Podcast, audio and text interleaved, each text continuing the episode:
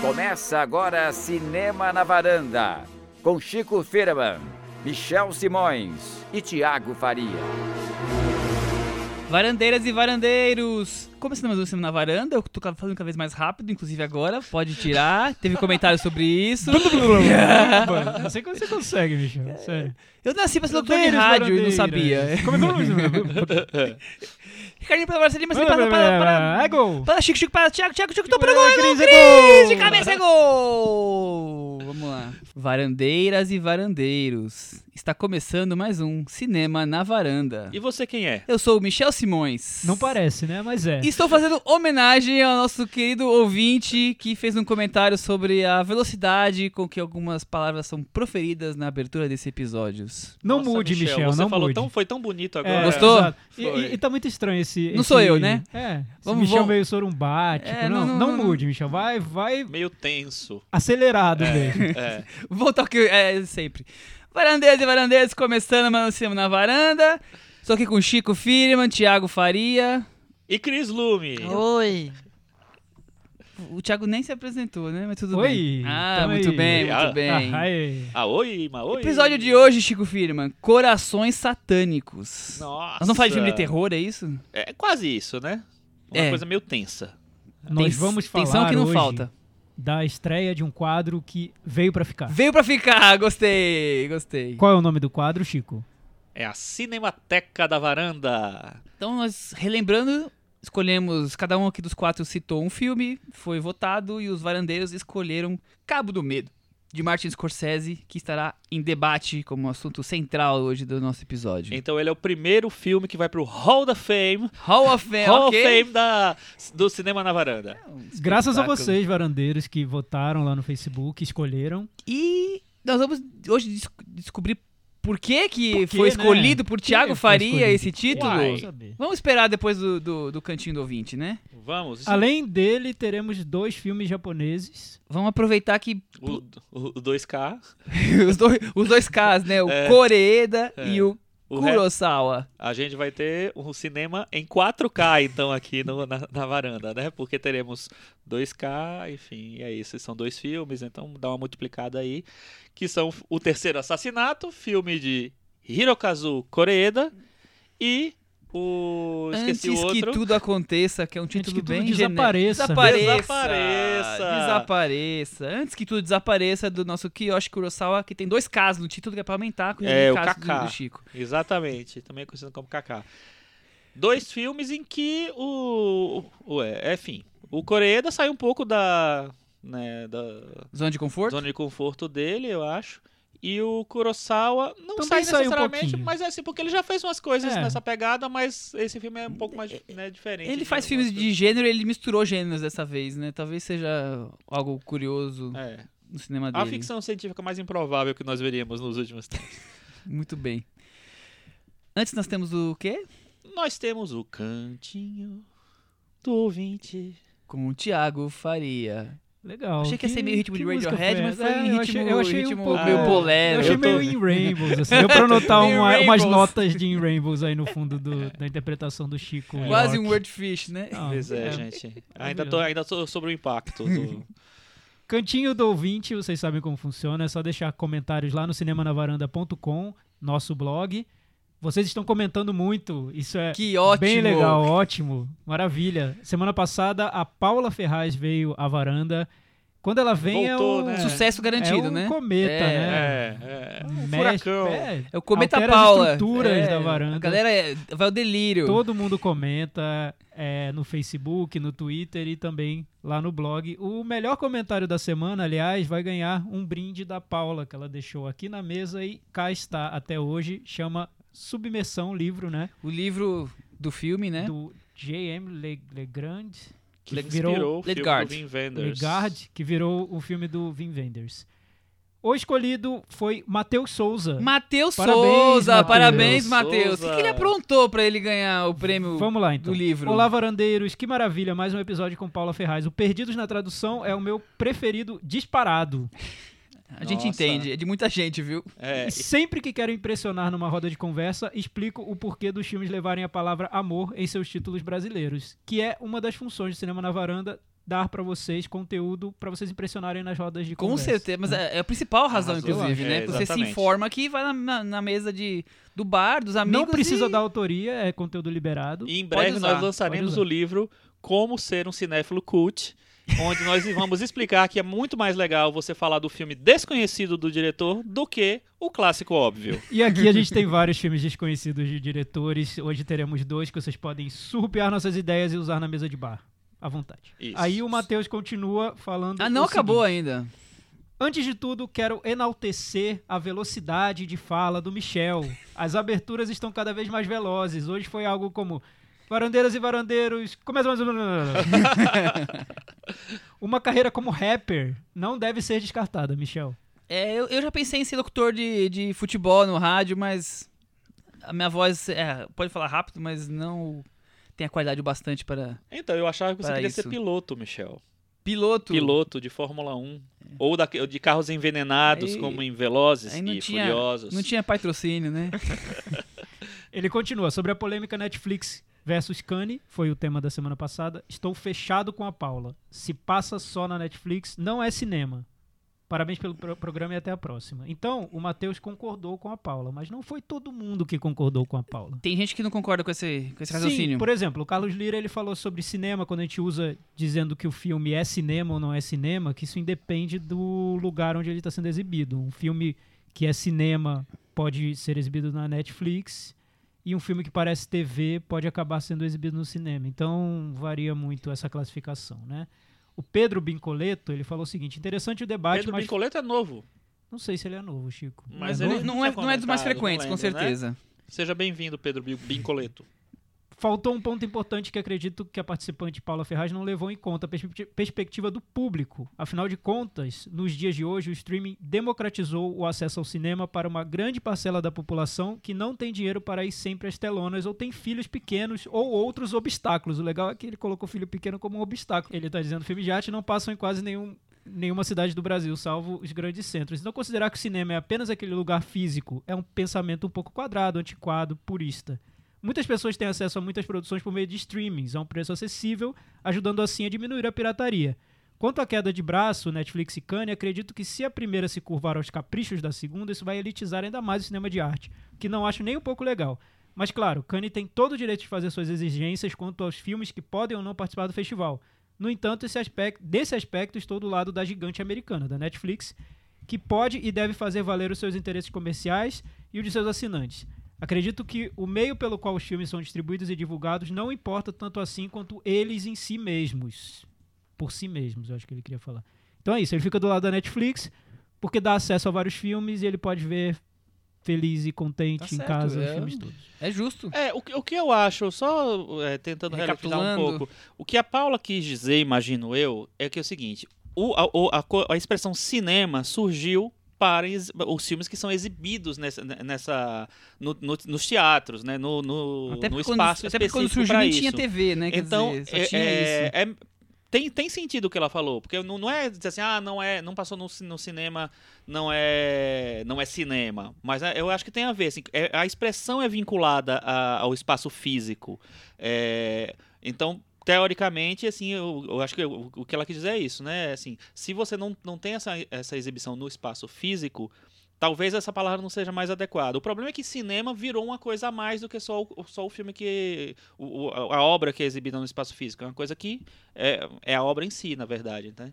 Aliás, Chico, a própria Paula entrou lá no nosso blog Ah, e respondeu ao nosso É amigo verdade, eu tinha esquecido. Pedro com uma belíssima voadora acrobática, que eu até fiquei com pena do Pedro, mas, Mas eu edu- sei que foi mas- de coração. mas foi É- educada, é, foi- foi, foi- é o jeito foi da uma voadora Paula, educada, é é, Vocês sabem, vocês ouviram o programa. Não foi por mal, Pedro, mas olha o que ela respondeu. Pedro, acho que você não ouviu o programa inteiro, porque eu falei sobre isso sim.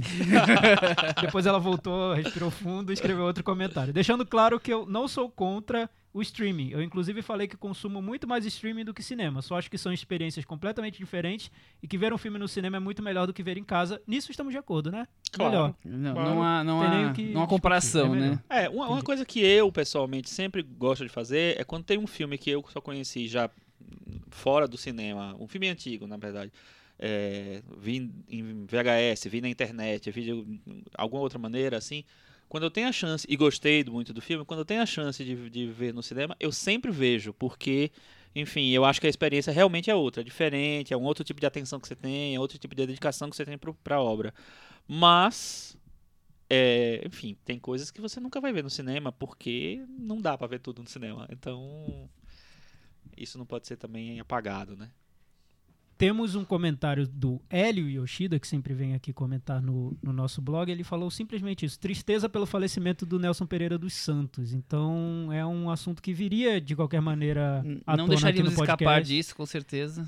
É Triste, uma, né? É uma perda. Ele estava com 89 perda, anos, né? Sim. Mas é uma perda de um dos principais nomes é, do cinema brasileiro, né? Se não né? principal, né? É, eu acho. Filmes é, incríveis que ele fez de das secas. É, eu acho que foi o, um, um dos diretores que mais levaram o cinema brasileiro para fora também, que deram essa projeção para o cinema brasileiro. Eu acho que ele e o Glauber, no, eles participaram no mesmo ano do, de Cannes, né? O Vidas Secas e o Deus do Diabo na Terra do Sol.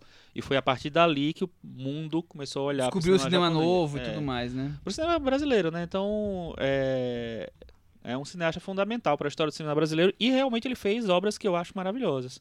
Eu até estava tentando nos últimos dias ver filmes que eu não tinha assistido dele. Eu vi o Memórias do Cárcere recentemente, né, sábado, sei lá. E, e vi o Fome de Amor também. Mas meu filme dele favorito continua sendo Vidas Secas, que eu acho incrível, acho maravilhoso. Mas é um cineasta. E, e, é, e, é, incrível porque ele muda de, mudava de estilo praticamente a cada filme. Tem, tem filmes muito diferentes entre si. É um Era cineasta que eclético, merece né? muito é. ser visto. Agora, nem que seja em, em como Sabe homenagem. os filmes estão todos no YouTube, né? Pra quem quiser. É, em qualidade boa. Em né? qualidade razoável, É. né? Que tudo, é tudo hip de DVD. Tiago, você tem algum favorito dele? É, pô, eu gosto de vários, viu? E tem uma história isso. minha com Brasília, porque ele fez a terceira margem do Rio lá em Brasília, no Polo de Cinema. E foi um período que era de retomada, que chamam, chamavam retomada do cinema brasileiro, então tinha toda aquela esperança de que a produção engataria novamente. E esse filme foi recebido como um momento ali de, de muita esperança no cinema. É um filme bem irregular, mas pra mim ficou marcado quando eu vi. Uhum. Claro, ele tem clássicos e tudo, mas esse filme tem. Pra mim tem algo em especial ficou marcado. Meu também favorito é o Vidas Secas. Mas eu não vi Sim. tantos assim, eu preciso aproveitar, É. vergonha na cara e ver alguns que eu só vi uns Vê o 4, Rio 5 Zona só. Norte, que é, é, um filmaço também. Muito bom. Muito bem.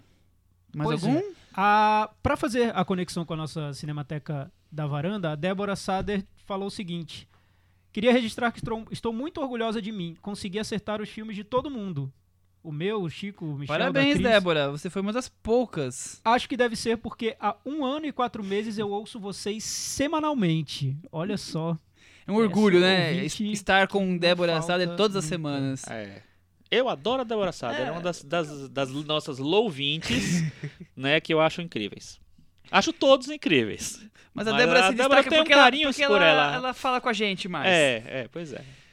Vamos fazer a ponte então, porque tivemos um comentário muito recente do nosso praticamente varandeiro no horário, Gustavo Joseph, que vira e mexe está aqui com a gente, e ele disse que reviu Cabo do Medo, um dos varandeiros que assistiu o filme novamente pra estar antenado na nossa conversa, e deu vontade de pedir uns exames para a personagem de Juliette Lewis. Que menina chonga, segundo ele. Cris, você Bela achou... maneira de começar, né? Vamos abrir assim, você achou a Juliette Lewis Achei chonga? totalmente pertinente esse comentário. E já que a gente tá falando de comentários de varandeiros honorários, o nosso querido Ailton Monteiro também reviu o, o Cabo do Medo, agradeceu inclusive a dádiva de assistir o Cabo do Medo de novo, assim, deu cinco estrelas pra ele no, no coisa lá.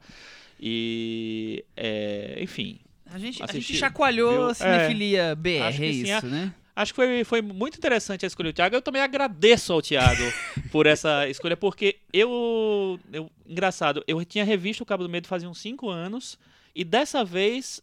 eu- não sei. Te deu um clique. O, o filme deu, deu um clique total pra mim. Não, não, é, a, a minha percepção do filme foi outra. Muito bem. Tiago Faria, por que você escolheu colocar O como seu candidato saber. Eis a Cabo do questão, Medo? né? Eis a questão. Pois é, que relação que eu tenho com o Cabo do Medo? Você é que, psicopata? que- o que aconteceu com esse filme? Você tem um corpo todo tatuado?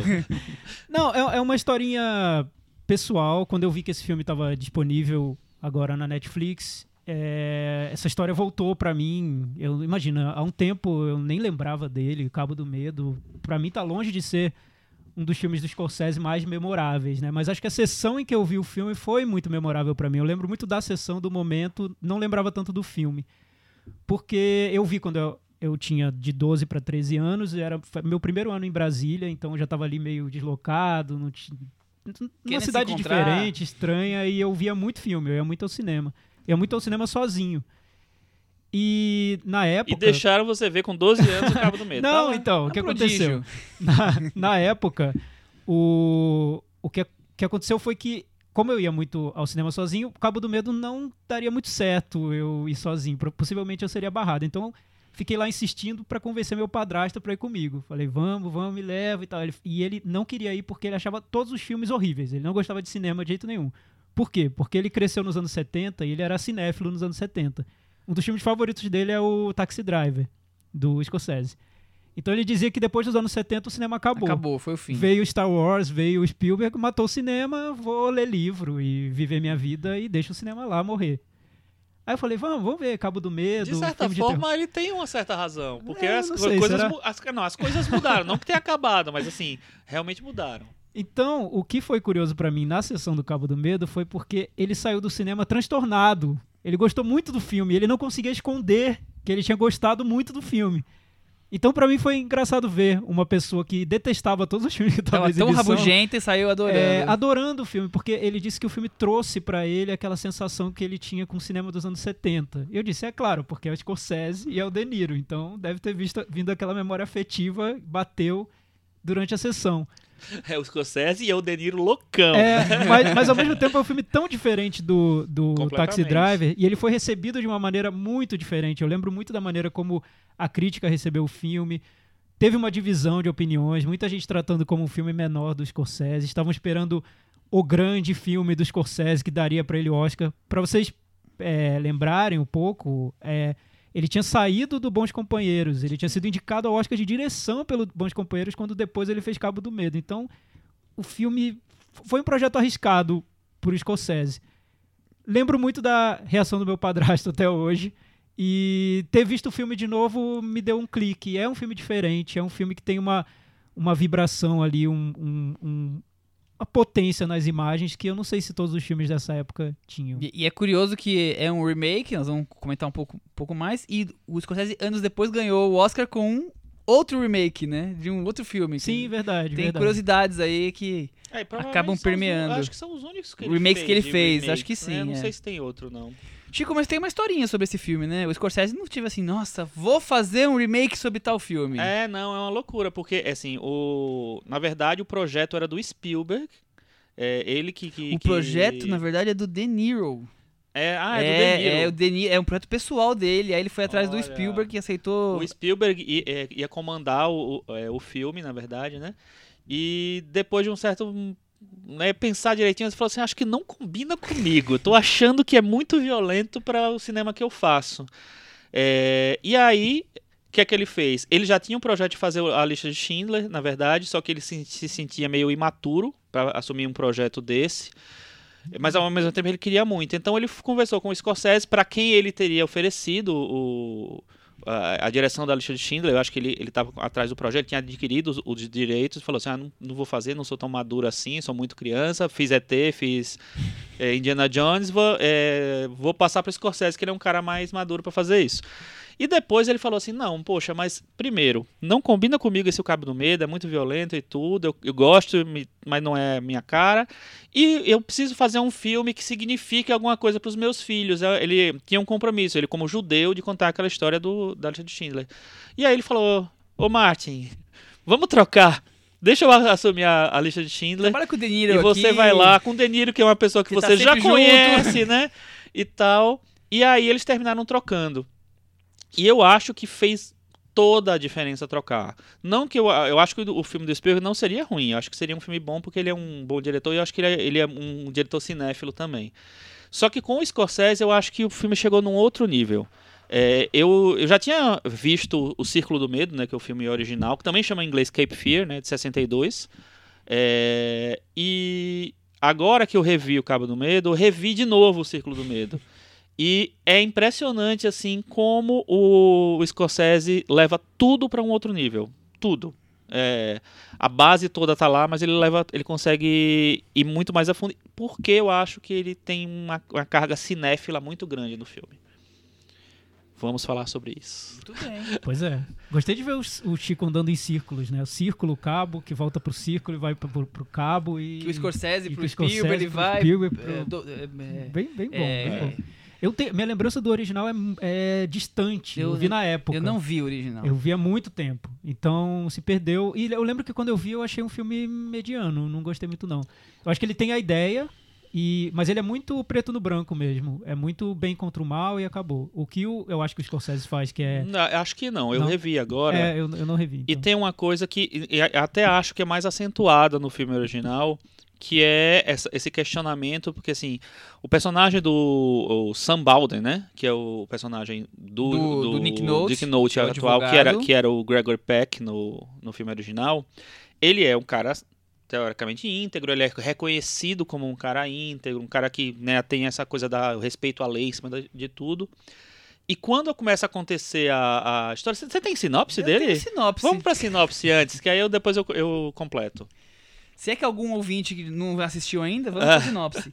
Após cumprir 14 anos de prisão, Max Caddy Robert De Niro, busca vingança contra seu advogado de defesa, Nick Note. que omitiu provas que poderiam livrar-lhe da cadeia. Não sei quem interpreta a cadeia. Mas é isso, então. Ai, é, então, no original tem essa, esse questionamento, assim, de, do, do cara que é íntegro e que começa a tomar decisões questionáveis porque é, Tá sob pressão. tá sob pressão, tá como se sentindo ameaçado e a- é, vendo a família ameaçada pelo, um- por um cara do passado que surgiu, ele nem, ele nem esperava que acontecesse. É, nesse, no, na- no remake do Scorsese, essa, é, é, ele também tem essa postura, só que ao mesmo tempo que ele tem essa postura, ele é muito influenciado pelo personagem do investigador. Que ele fala, ah, não, você podia fazer isso, você podia fazer aquilo. No outro, no, não, é o contrário. Ele toma as decisões e o investigador é o, é o cara da consciência, que fala assim, não, é você falar isso, não, você tem que entrar, fazer as coisas dentro da lei e tal. Então tem um, um questionamento ali. É, o que eu acho que é, que é diferente, assim, que eu acho que o filme do J. Lee Thompson, ele tenta é, negociar, assim, o, o filme no ar, né? Porque ele é um, um- tem muito elemento de filme no ar ali, mas já era anos 60, já estava em transformação esse gênero. Então ele faz uma coisa um pouco mais moderna mesmo. Ele faz um, ele, ele tem uma, uma coisa de Flórida, não, é, é Flórida não, né? Sul-americano, sei lá, não sei exatamente qual é o lugar. É, então ele tem uma coisa de sul-americano quente, sexo, sujo e tal, que ele consegue estabelecer bem essa atmosfera. Mas eu acho que na versão do Scorsese ele é, eleva tudo à máxima potência. Eu acho que ele a- acompanha o ritmo do De Niro. No filme original, o Robert Mitchum é um vilão. É, é um vilão clássico e tal. É, tá muito bem, o, o Gregory Peck também tá muito bem, mas o De Niro ele transforma, um, um- ele cria um psicopata mesmo, né? E aí, a partir disso, tudo tá elevado. Então, é, trilha, imagem, que tem, é, o filme é, original é bonito e tal, mas não, não tem o trabalho de fotografia que esse tem. Esse eu acho impecável o trabalho de fotografia, eu acho impressionante assim, como ele eleva tudo. É, para mim essa é a diferença. Eu acho que o, o Scorsese ele trabalha no, no exagero e assim e funciona pra mim. Não, não acho que é, um, que é um filme que se perca nisso. Eu acho que é um filme que ele é, é muito bom que seja desse jeito. Muito bem, muito bem defendido. E aí, Thiago? Sim. é, a diferença pra mim, principal, foi que da- na primeira vez em que eu vi, eu achei um filme assustador. Talvez por eu ter. Eu, eu era adolescente. 12 anos. 13 anos. É, e hoje a minha maior surpresa foi ter descoberto que o filme é quase uma comédia, né? Ele é muito Escrache- sarcástico é. mesmo em relação a tudo. É uma ele toma essa premissa para fazer para demolir uma família yuppie americana, né? Saída ali dos anos 80 e com todos aqueles padrões bem estabelecidos. Primeiro ele vai ruindo essa família por dentro, com a história da infidelidade dos personagens e da personagem da Juliette Lewis, que é uma adolescente, mas uma adolescente ali louca pra fazer Uma adolescente bobagem. atrevida, digamos assim. Adolescente ali esperando a Uma chonga. oportunidade. é. É, e, o, e o personagem do De Niro, eu acho que ele é mais um catalisador para que essa família exploda, né? É, é a família em implosão, na verdade. E- Ele é, É. o, é o- é o, o que faltava só, Sim, né? sim. Pra- pra É o, É, fó- é o fósforo, né? fósforo, é. Para que isso aconteça. foguete tava prontinha. E aí eu não, eu não lembrava disso, como o, o Scorsese é ácido em relação à família. Talvez isso tenha estimulado o diretor a retomar uma trama que eu li agora muito sobre o filme, como foi feito, e ele não tinha o menor interesse de fazer o Cabo do Medo quando ele leu sobre o filme, quando ele leu o roteiro. O roteirista, aliás, teve que mudar muita coisa porque ele não estava interessado. O roteiro tinha muito mais reviravolta, ele, tive que- ele teve que limpar as reviravoltas porque o Scorsese não queria nada disso. Ele queria o personagem do De Niro enlouquecido, é, infernizando aquela família americana, e o filme é, é isso. Até num ponto quase de sadismo De mesmo. filme de né? terror, quase No- mesmo. né? A meia hora final é, é só a- o personagem irritando aquela família, atazanando mesmo, né? Um stalker a enésima potência. E eu achei, agora vendo de novo, eu achei um filme uma delícia de rir mesmo do filme, rir do, do- até da maneira como ele é feito, porque ele, ele tem um- quase um tom kit, né? Ele, ele leva tudo ao exagero, como o Chico falou. É. E, Quase um e é tom, tudo muito que é um ágil. tom sobre tom que É, e, é, e é tudo muito ágil. Imagina, uma das primeiras cenas, o personagem do De Niro saindo da prisão, ele dá uma queixada na câmera, praticamente. Eu Falei, "Pô, que interessante, o personagem já deu uma queixada no- no- na câmera do Scorsese. O- Os jogos de cores na, da fotografia, tudo muito quente, muito vibrante. Era um filme pulp do, dele mesmo. Por isso que na época eu acho que não foi tão compreendido e que ele tende a crescer com o passar do Faz o tempo. porque é um filme muito prazeroso de ser visto, muito leve, não leve no tema, porque é um filme super pesado no- nos personagens, nas relações entre, entre personagens, mas ele é narrado com uma leveza e com um humor meio num tom de galhofa mesmo, que é fadado a durar, eu acho. Acho que vai ser redescoberto muitas vezes. Ô, Cris, eu sempre ouvi. Antes de assistir o filme primeira vez, eu vi em 2013 a primeira vez. é, eu sempre fa- falava, nossa, esse filme morro de medo. As pessoas sempre comentavam muito que tava muito medo. E eu não, fiquei com essa impressão. Eu fiquei muito mais interessado pelas, pela loucura alucinante do Robert De Niro e pelas questões que, que o, o Chico falou aí dessa questão do advogado. O, o rei supremo da moral e quando é colocado à prova a- essa moral questionável com suas atitudes você ficou com medo desse personagem, desse filme? Ficou tensa? O que, que você teve de. Medo não, eu, eu senti um pouco isso que o, que o Thiago falou. Talvez na, na hora que você assiste lá em, em 1990, talvez ele te desse alguma coisa, mas assistindo hoje, a impressão é que você não tá nem vendo um filme de no, 90, você tá vendo um filme mais antigo que isso, assim, né? Porque a tentativa de tentar reconstruir um, um, um clima que é, é, é um pouco retrô Meio mesmo, anos 60, né? né? Meio- Fiquei pensando no filme Sim. de Hitchcock, assim. É, muita referência a Hitchcock. É, né? muito. É, é um, é um- A trilha referência- exagerada, né? A, É. trilha, a trilha fica exagerada, assim. Aquela trilha de que.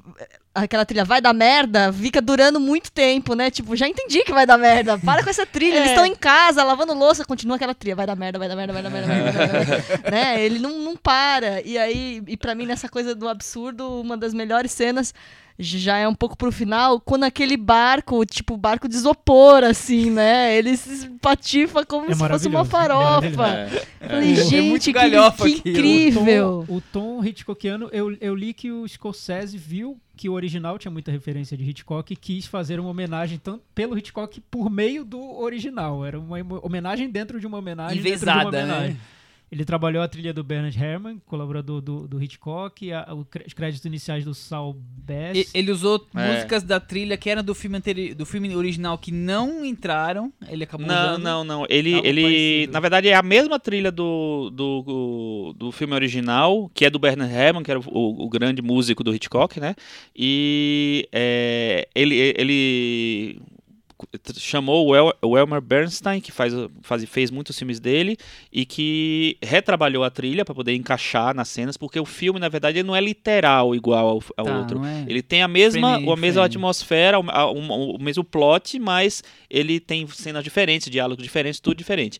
Então ele trabalha isso. E a- é, como não, é, não encaixava todo, tudo no filme, até porque o filme tem acho que um 20 minutos a mais do que o original, é, ele pegou sobras do, do trabalho do Bernard Herrmann para Cortina Rasgada do ah, Hitchcock. confu... verdade, que não, entra- que não entrou é, no original. E aí ele completou a trilha. O, e eu acho que isso que a, que a Cris falou, do, de, de ele estar sempre na, é, no exagero, acho que faz parte desse pacote que o Scorsese pensou. Então é um filme de gênero, vou fazer um filme de gênero mesmo, exagerado É, mesmo. ele não tem vergonha de ficar antecipando que, que vai Não, acontecer ele- alguma coisa terrível e tenebrosa. Ele antecipa mesmo e Ele- bota a trilha lá em Ele cima. cria e... tudo isso com trilha, com montagem, Clima. com a fotografia, com a maneira da- é, como ele conduz os atores, que todos estão um- um, muito. É, é um exagerado, mas é um exagerado que pra mim funciona totalmente, assim. Tanto o Robert De Niro, a, a Jessica Lange também, a Jessica Lange tá... tá Mocinha desgovernada. ela- eu acho que ela tá super se- sexy no filme. Acho que muito sensual. Tem uma coisa sensual nela que ele explora muito, com muito é, cuidado isso. Então tem uma, uma sensualidade no ar ali geral. Todos estão ligados uma- de uma maneira ou outra a sexo, que era é uma maneira de, de retomar realmente essa- essa, coisa mais nostálgica. Então, tem o, o advogado que tá à beira de trair, tem a mulher também que tá, sei lá, Sempre insinuante. sempre insinuante. A própria tem a Juliette filha que tá Lewis, né? A própria filha, que eu fiquei imaginando se hoje em dia teriam coragem de fazer al- algumas, algumas Então, cenas ali, né? Então, eu acho também. A, a, a cena dela com Robert De Niro, o encontro dos dois, eu Que é a- acho é a cena mais famosa do filme, pelo menos a mais cena. bem É elogiada. a mais famosa. É, assim, eu não sei se. é, Maravilhosa. Falta coragem não sei é, de, de ter uma figura feminina que é menor de idade tendo aquela aquela tamanho ousadia assim, enfim naquela, Exatamente. naquela, naquela é. cena específica Eu acho que até essa época, um pouco mais, eu acho que, que tinha uma, uma possibilidade. Hoje em dia, eu acho que seria um tabu, realmente. Acho que até poderia existir. inclusive o- pro Scorsese, talvez, que é um diretor que tem uma carta branca maior. Mas o. Não sei se isso seria exatamente. E a Juliette Lewis, que estreia, né? que atriz incrível ali. Nossa, eu acho ela maravilhosa no filme. Chonga, mas maravilhosa. Mas eu achei o personagem dela mais dúbio do que eu imaginava. Ah, muito Você não dúbio. sabe exatamente Qual o é que a ela dela? quer Qual é a dela? É. O que ela vai fazer.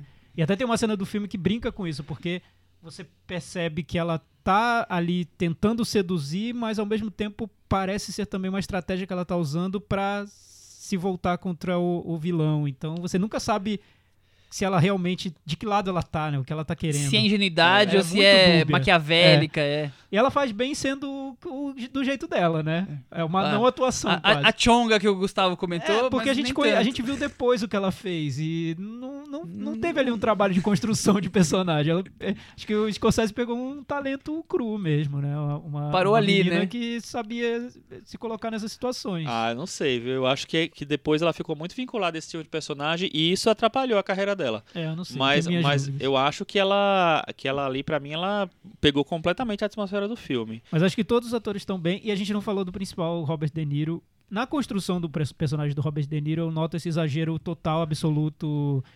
é, ele aparecer num carro super clássico e chique, com, vestido como um bom vivan, para um psicopata. Aquelas roupas é muito brancas, né? De marinheira. É maravilhoso. É, é Ele over, preta né? aquelas roupas no filme É. do, do italiano, não esqueci o nome dele, Sorrentino, né? Com aquelas roupas, né? Eu acho que não funcionaria se fosse um outro filme. Mas nesse filme, sabe, acho que todas essas liberdadezinhas, elas estão no, no, Eu- no eu- pacote. Eu total. entendo esse exagero todo, mas ele me incomoda.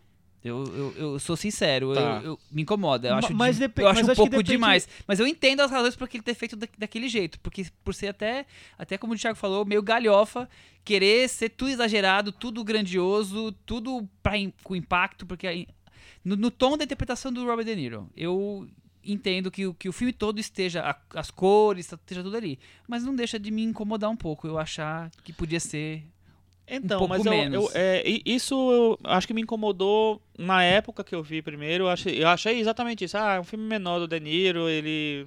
Por que, que ele exagerou tanto assim? Hoje em dia, hoje né, nessa segunda revisão, não, porque eu já tinha revisto uma vez, né? É que também não, não tinha achado essa coisa. Eu, pra mim, hoje funcionou muito quando viu. Obrigado, Thiago. Você não teria visto revisto esse filme. É sério, eu, eu acho que ele é um exercício de cinefilia. Eu acho que ele pega, sabe, todas as referências dele, tudo que ele sabe de, de cinema daquela época, todas os, os, os grandes inspirações dele, Hitchcock, cinema no ar e tal, e joga tudo num pacote assim, muito despreocupado de estar, de, de tá, sei lá, Agradando A ou passando- B. É, passando por. É, mas, mas eu acho que Não é, Chico, eu tenho medo um pouco de ver filmes, do- rever filmes do Tarantino, por exemplo, com esse problema de talvez achar uma cinefilia, um exercício de cinefilia vazio. Eu tenho medo de rever por causa disso. Esse, o Cabo do Medo, tinha um pouco essa, esse receio.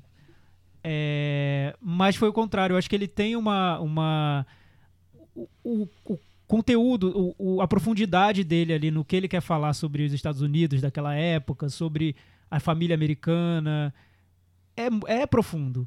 Ele tem uma superficialidade kit e B mesmo, porque ele é isso e ele quer ser um filme para grandes públicos, tanto que foi um sucesso de bilheteria. Foi, fez mais de 100 milhões. Mas hoje, o que ele me diz hoje sobre a América daquela época, do fim dos anos 80 início dos anos 90, é impecável. Um filme sério não me diria tudo isso.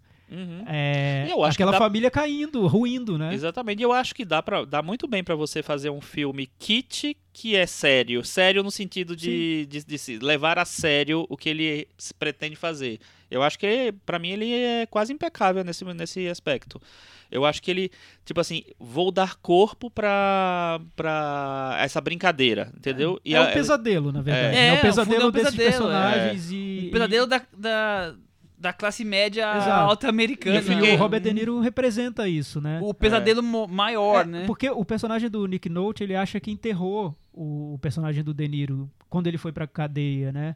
E que aquilo acabou. Ele mandou pro passado aquele personagem malvado Que- e que não vai voltar. Que ele fez o certo, que ele E julgou que e, e que foi o condenou sem certo. ser o advogado. É, Exatamente. Ele foi o bom cidadão, né? Que ele foi lá, colocou a a verdade dele, ele definiu como seria o futuro daquele, daquele vilão e o vilão tá preso.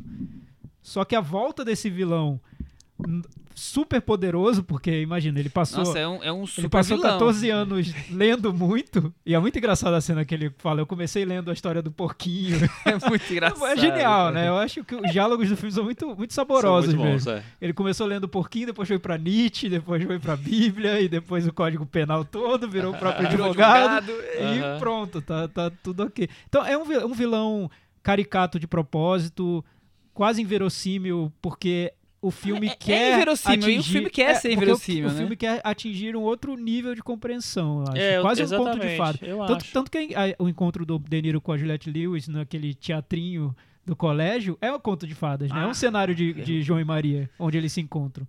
Então o filme tá nesse, nesse, nesse outro nível aí de, de abstração. Não é algo realista, simplesmente. É, não, acho que ele não tem nenhuma intenção de ser realista, inclusive. Não, e não, o clímax leva isso ao. A, o- a enésima potência Eu lembrei, né, do exacerbado. que nos anos 90 tinha muito filme com clímaxes enormes, que duravam meia hora. 40 Parece que os cineastas ficavam brigando pra ver quem ia fazer o maior clímax.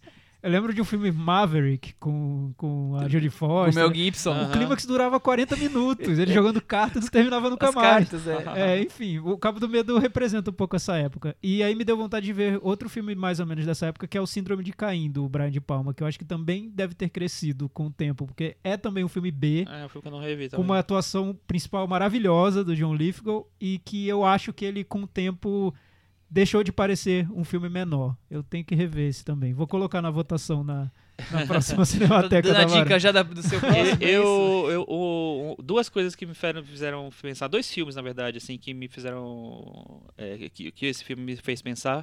Primeiro que eu quero rever a Ilha do Medo, porque eu acho que tem uma pegada muito próxima desse filme agora, que é de assumir o pesadelo e a cinefilia e vou lá fazer é, esse- essa coisa fechada.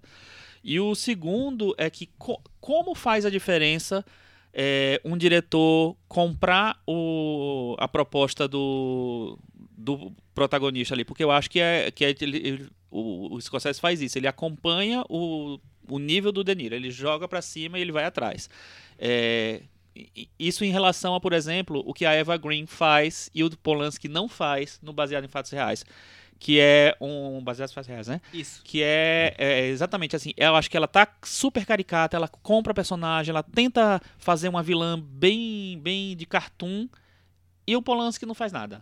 Então, Piloto co- como, automático. falta, né? Chico, a comparação com Ilha do Medo talvez seja interessante, porque eu acho que muita coisa mudou no cinema do Scorsese com esse com o tempo. Eu acho que é uma sensação que eu tenho. Eu teria que rever os filmes todos, mas ficou um cinema um pouco mais acadêmico. Ah, e às eu vezes acho pro mal, também. né? Sim, sim. Enquanto que um filme como Cabo do Medo, você nota que ele é feito de uma maneira fluente. É um Visceral, filme, é um assim. filme é. Livre. que parece se divertir ali com o processo Sim, de montagem, Com né? certeza. é. Parece um diretor realmente apaixonado Exato. por cinema. E, é- e é, e é muito compacto mesmo. Você nota, ele, ele, é, ele é preciso. É Ele tem poucas barrigas. Ele tem uns dois momentos ali que ele poderia ter enxugado ainda mais, mas a primeira hora de filme é de realmente É- tirar fôlego, É né? um filme de punch, né? O tempo todo. E Exato. eu acho curioso, tem um ator que eu acho que acaba até não sendo tão vangloriado, que é o Nick Nolte, que eu gosto muito, principalmente nos anos 80 e 90, que depois ele, ele virou quase o, o personagem reverso do filme, né? Mas ele E- tem bons filmes E, depois. e ele, e ele tem uma, uma atuação que é o oposto do que você conhece dele hoje, essa coisa exagerada. E o Nick Nolte é contido, aquela coisa quase quase gaguejando pra falar. Ah, depende, Michel. É, mesmo da- na relação lá com a colega de trabalho que, que tá rolando um flerte, é toda uma questão, toda com óculos, sabe? Assim, É, ele é meio quadrado, né? Exatamente, o cara é ele quadrado. consegue colocar aquilo tão bem, que é uma Eu- coisa ah, que é eu não verdade. esperava muito do Nick Nolte. É. É. E, e uma coisa que a gente não falou que eu acho muito legal no filme, que lembra muito filme de terror mesmo, que é a estratégia do vilão pra atormentar o mocinho, que é fazer tudo o possível pra infernizar a vida dele, mas sem sair da lei. Isso eu acho muito legal no filme. Porque é, é premissa de filme de terror básica, né? O vilão tem regras e ele vai tentar cumprir aquelas regras. Seguir as ali. regras estabelecidas por ele mesmo. né? É, É. Então ele vai ficar em cima do muro, ele não vai invadir a casa. Isso, isso eu acho que, que o, o roteiro joga muito bem. E eu acho que o Scorsese perdeu um pouco esse gosto por, por um cinema que é, ele, ele lida com assuntos difíceis, com a violência, com degeneração social. Ele trata de todos esses temas, mas com uma leveza, com Personagens um- marginalizados. mas sim. com um pulso. um- um- é, são pulsantes, né? Esses filmes. O Bons Companheiros, claro, é um melhor Um exemplo. Veio disso, logo né? antes. Então, é, o Cabo do Medo acho que mantém essa boa fase. Foi ótimo ter revisto, então. Um dos casos em que eu não me decepcionei foi. Vi outro filme, um filme que eu não imaginava. Eu também. Que assim continue na Cinemateca É, da Varanda. eu Que até- os filmes eu continuem até- assim. Eu, eu vi com a Ale, ela falou, Thiago, você não tinha me contado que era uma comédia. Eu falei, "Ainda- eu também não sabia. E eu achei ótimo, muito divertido. O Robert De Niro tá maravilhoso. Hoje os atores não têm essa liberdade de construir um personagem com excessos, né? E excessos que podem mudar o sentido do filme. Hoje eu, eu sinto que tudo, tá tudo muito. As, essas superproduções estão todas muito sob controle. Planejadinho, né? É, e uma cena que eu achei que aí mostra que o filme é datado, que é dos anos 90, é a cena em que o policial olha pro, pro personagem do De Niro, que é todo tatuado, e fala: Eu não sei se eu olho, se eu te olho ou se eu te leio, porque ele tem muita tatuagem. Mas comparado com qualquer Hoje- jogador de futebol dos dias de hoje. com o Neymar, ele é- não tem tatuagem nenhuma. Ele tá lá bem caretinha, né? Pré-mirim, né? Imagina, o David Beckham tem tatuagem até o pescoço. É, E é tudo certinho, né? Aquele cabelinho, tudo certinho. é, coxinha. É, bem coxinha. Pois é, então. Mas eu também, Cabo acho do que, eu também acho que o Martin Scorsese ficou coxinha. Eu acho. Ah, né? Eu acho. certeza. Ele deixou o futebol arte, virou estrategista, né? É, virou Carilli no futebol. Virou Carilli no É, futebol. ele quis é. fazer arte, Futebol né? resultado. E é engraçado que eu li uma entrevista dessa época, uma matéria do New York Times sobre o Cabo do Medo sendo feito, e ele tinha acabado de perder o, o Oscar pro Bons Companheiros. E ele fala que, poxa, Oscar também não, não é que eu queira ganhar um Oscar, mas o Oscar não tá sempre errado, porque o John Ford ganhou o Oscar, então. Mas talvez o Oscar goste de premiar diretores bonzinhos, eu sou um bad boy do cinema. Tinha ali uma vontade forte. Um que tava um ali já, Oscar, né? Ah, ele sempre teve, eu E, e- acho. e ele perdeu pra quem? Dança com Com Lobos. Dança com Lobos. Dança com Lobos, que é um filme que ninguém mais lembra, Kevin né? Costner, né? Então, É. ninguém, ninguém mais lembra Mas é desse um filme que tem suas né? qualidades. Eu não acho Sim. de todo ruim, É, não. eu, eu lembro de ver quando É, mas criança, também é um nunca filme mais que não vi. entrou, mas, é, não mas ficou- ninguém mais fala desse filme. Bons Companheiros tá aí na boca do povo Ah, até hoje, né? É um Ficou. dos- E o próprio Cabo do Medo, é, ele ficou na cultura pop. Tem várias citações nos anos 90 do personagem do De Niro, em, no Simpsons, no Seinfeld, enfim. Tá em todas, Virou né? um- Referência, né? Está na, na, na cultura. Vamos partir para os filmes japoneses? Vamos para a semana. Semana, Jap... Semana Cinemateca Japão. da Varanda os filmes entram e ficam na Cinemateca. Ah, não tem a possibilidade eu de. eu acho que- não É, sabemos acho se entrou. Vamos acho dar que- nota pra Cabo do Não, Medo? não é da nota, é. mas assim, vimos, passou pelo crivo e ele ficou na Cinemateca da Varanda. Até porque a gente... Quando a gente lança a nossa série da DV de DVD da Criterion, Ele- ele vai tá lá, exatamente. É, Quartinho Varanda. Porque, porque a gente tá revendo os filmes, então nada garante que a gente vá gostar dos Podemos nos filmes. surpreender né? negativamente Pode também. odiar, né? Com certeza. É, Há, grandes casos que podem ocorrer com isso. Vamos falar dos filmes que estrearam nos cinemas. Antes que tudo desapareça, é um filme que estreou na semana passada. A gente esperou pra juntar dois japoneses e fazer Com um K. com K É. e fazer um temático, né, Cris? Isso. Cris com K também, não? Fazer um rodízio japonês aqui É. na. Olha, Vai ter sushi que sashimi aqui hoje? Rolinho primavera de frango com catupiry. Nossa Opa. senhora, deixa os japoneses ouvirem disso. Filme dirigido pelo Kiyoshi Kurosawa, que ainda não esteve aqui na varanda representado, né? A Como gente, não, Michel? A gente Teve. falou de. A gente falou de Creepy? Creepy? Não, acho que a gente Sei, não, acho que Não, a gente, falou, acho que a gente falou. colocou aí alguma recomendação, Eu mas acho ele que não foi, foi é. tema, assim. Que pecado. Cri pecado. Estamos corrigindo isso, já que você acha que pecado. O Kiyoshi Kurosawa é diretor de filmes como Pulse, Sonata de Tóquio, o citado Creepy, Carisma, Cure. Cure, que mais? Que eu esqueci aí Ah, de pra mim o. Sonata de Tóquio é o, é, o, é o melhor filme dele, mas o Pulse tá logo ali colado. Mas ele é- assim, ele, fez Bright Future também. Sétimo fez- Código, mas acho que esses são os mais famosos. Mas ele é um diretor bem curioso, né, Thiago? Porque ele vai, como a gente falou na abertura um pouco, ele faz desde alguns filmes de melodrama até cinema De gênero, gênero, horror, gore. Ele, Sim, ele tem 62 anos, já 22 longas, e ele ficou conhecido mais no ocidente pelos filmes de terror, com essa fase do Pulse e É. tudo mais. Só que o Sonata de Tóquio revelou um diretor ali de mundo de festivais, né? É, e muito maduro pra falar sobre É. questões familiares e tudo. É um filme que eu acho impecável, Eu maravilhoso. acho impecável, acho Pra maravilhoso. mim ainda é o grande filme dele. Mas ele segue filmando sempre, quando possível, no Japão. Ele fez um filme fora do Japão recentemente, O Segredo da Câmara, Câmara Escura. Sim, Que, que não foi tão bem recebido. não foi tão né? bem recebido. A gente comentou na época da, da mostra, eu acho. Sim. porque eu É. coloquei na minha lista Sim, de- de, preferidos e tudo mais. É, então é um diretor que sempre tá f- trabalhando com gênero, mas eu acho que nunca de um jeito óbvio. É. Nunca vi um filme dele que eu tivesse dito, ah, óbvio, esse é um filme de terror padrão do Kiyoshi Kurosawa. Não, ele sempre tem um traço ali de melancolia nos filmes dele, muito marcados. É, ele fala... Ele consegue maneiras de falar sobre relacionamentos amorosos também, de, de, de, de formas não, não muito típicas dentro desses gêneros. Então é, é um diretor fora do comum, eu acho. Muito bem colocado. É, o filme que nós vamos falar hoje, que Tudo Desapareça, passou da um certain regard ano passado, em Cannes. Então teve destaque aí nos festivais. Sinopse. Uma sinopse bem comum, um filme bem rotineiro, né? Eu vou ter que falar algum nome de ator japonês? Não. Graças a Deus. Três alienígenas são enviados à Terra numa missão de reconhecimento do planeta antes da invasão. Eles não só tomam posse dos corpos humanos, como absorvem os conceitos de conhecimento de, de quem encontram. Coisa normal, né? É tá isso, cheio né? de filme sobre isso, né? Exatamente. É, tá muito, né?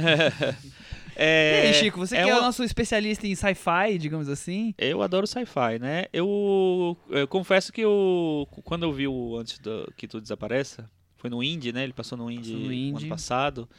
É, eu demorei um pouco para mim para entrar no filme, mas ele me, me seduziu pela estranheza, assim. Eu não acho um grande, um grande filme do, Kurosa, do Kiyoshi Kurosawa, eu acho que ele tem filmes mais legais.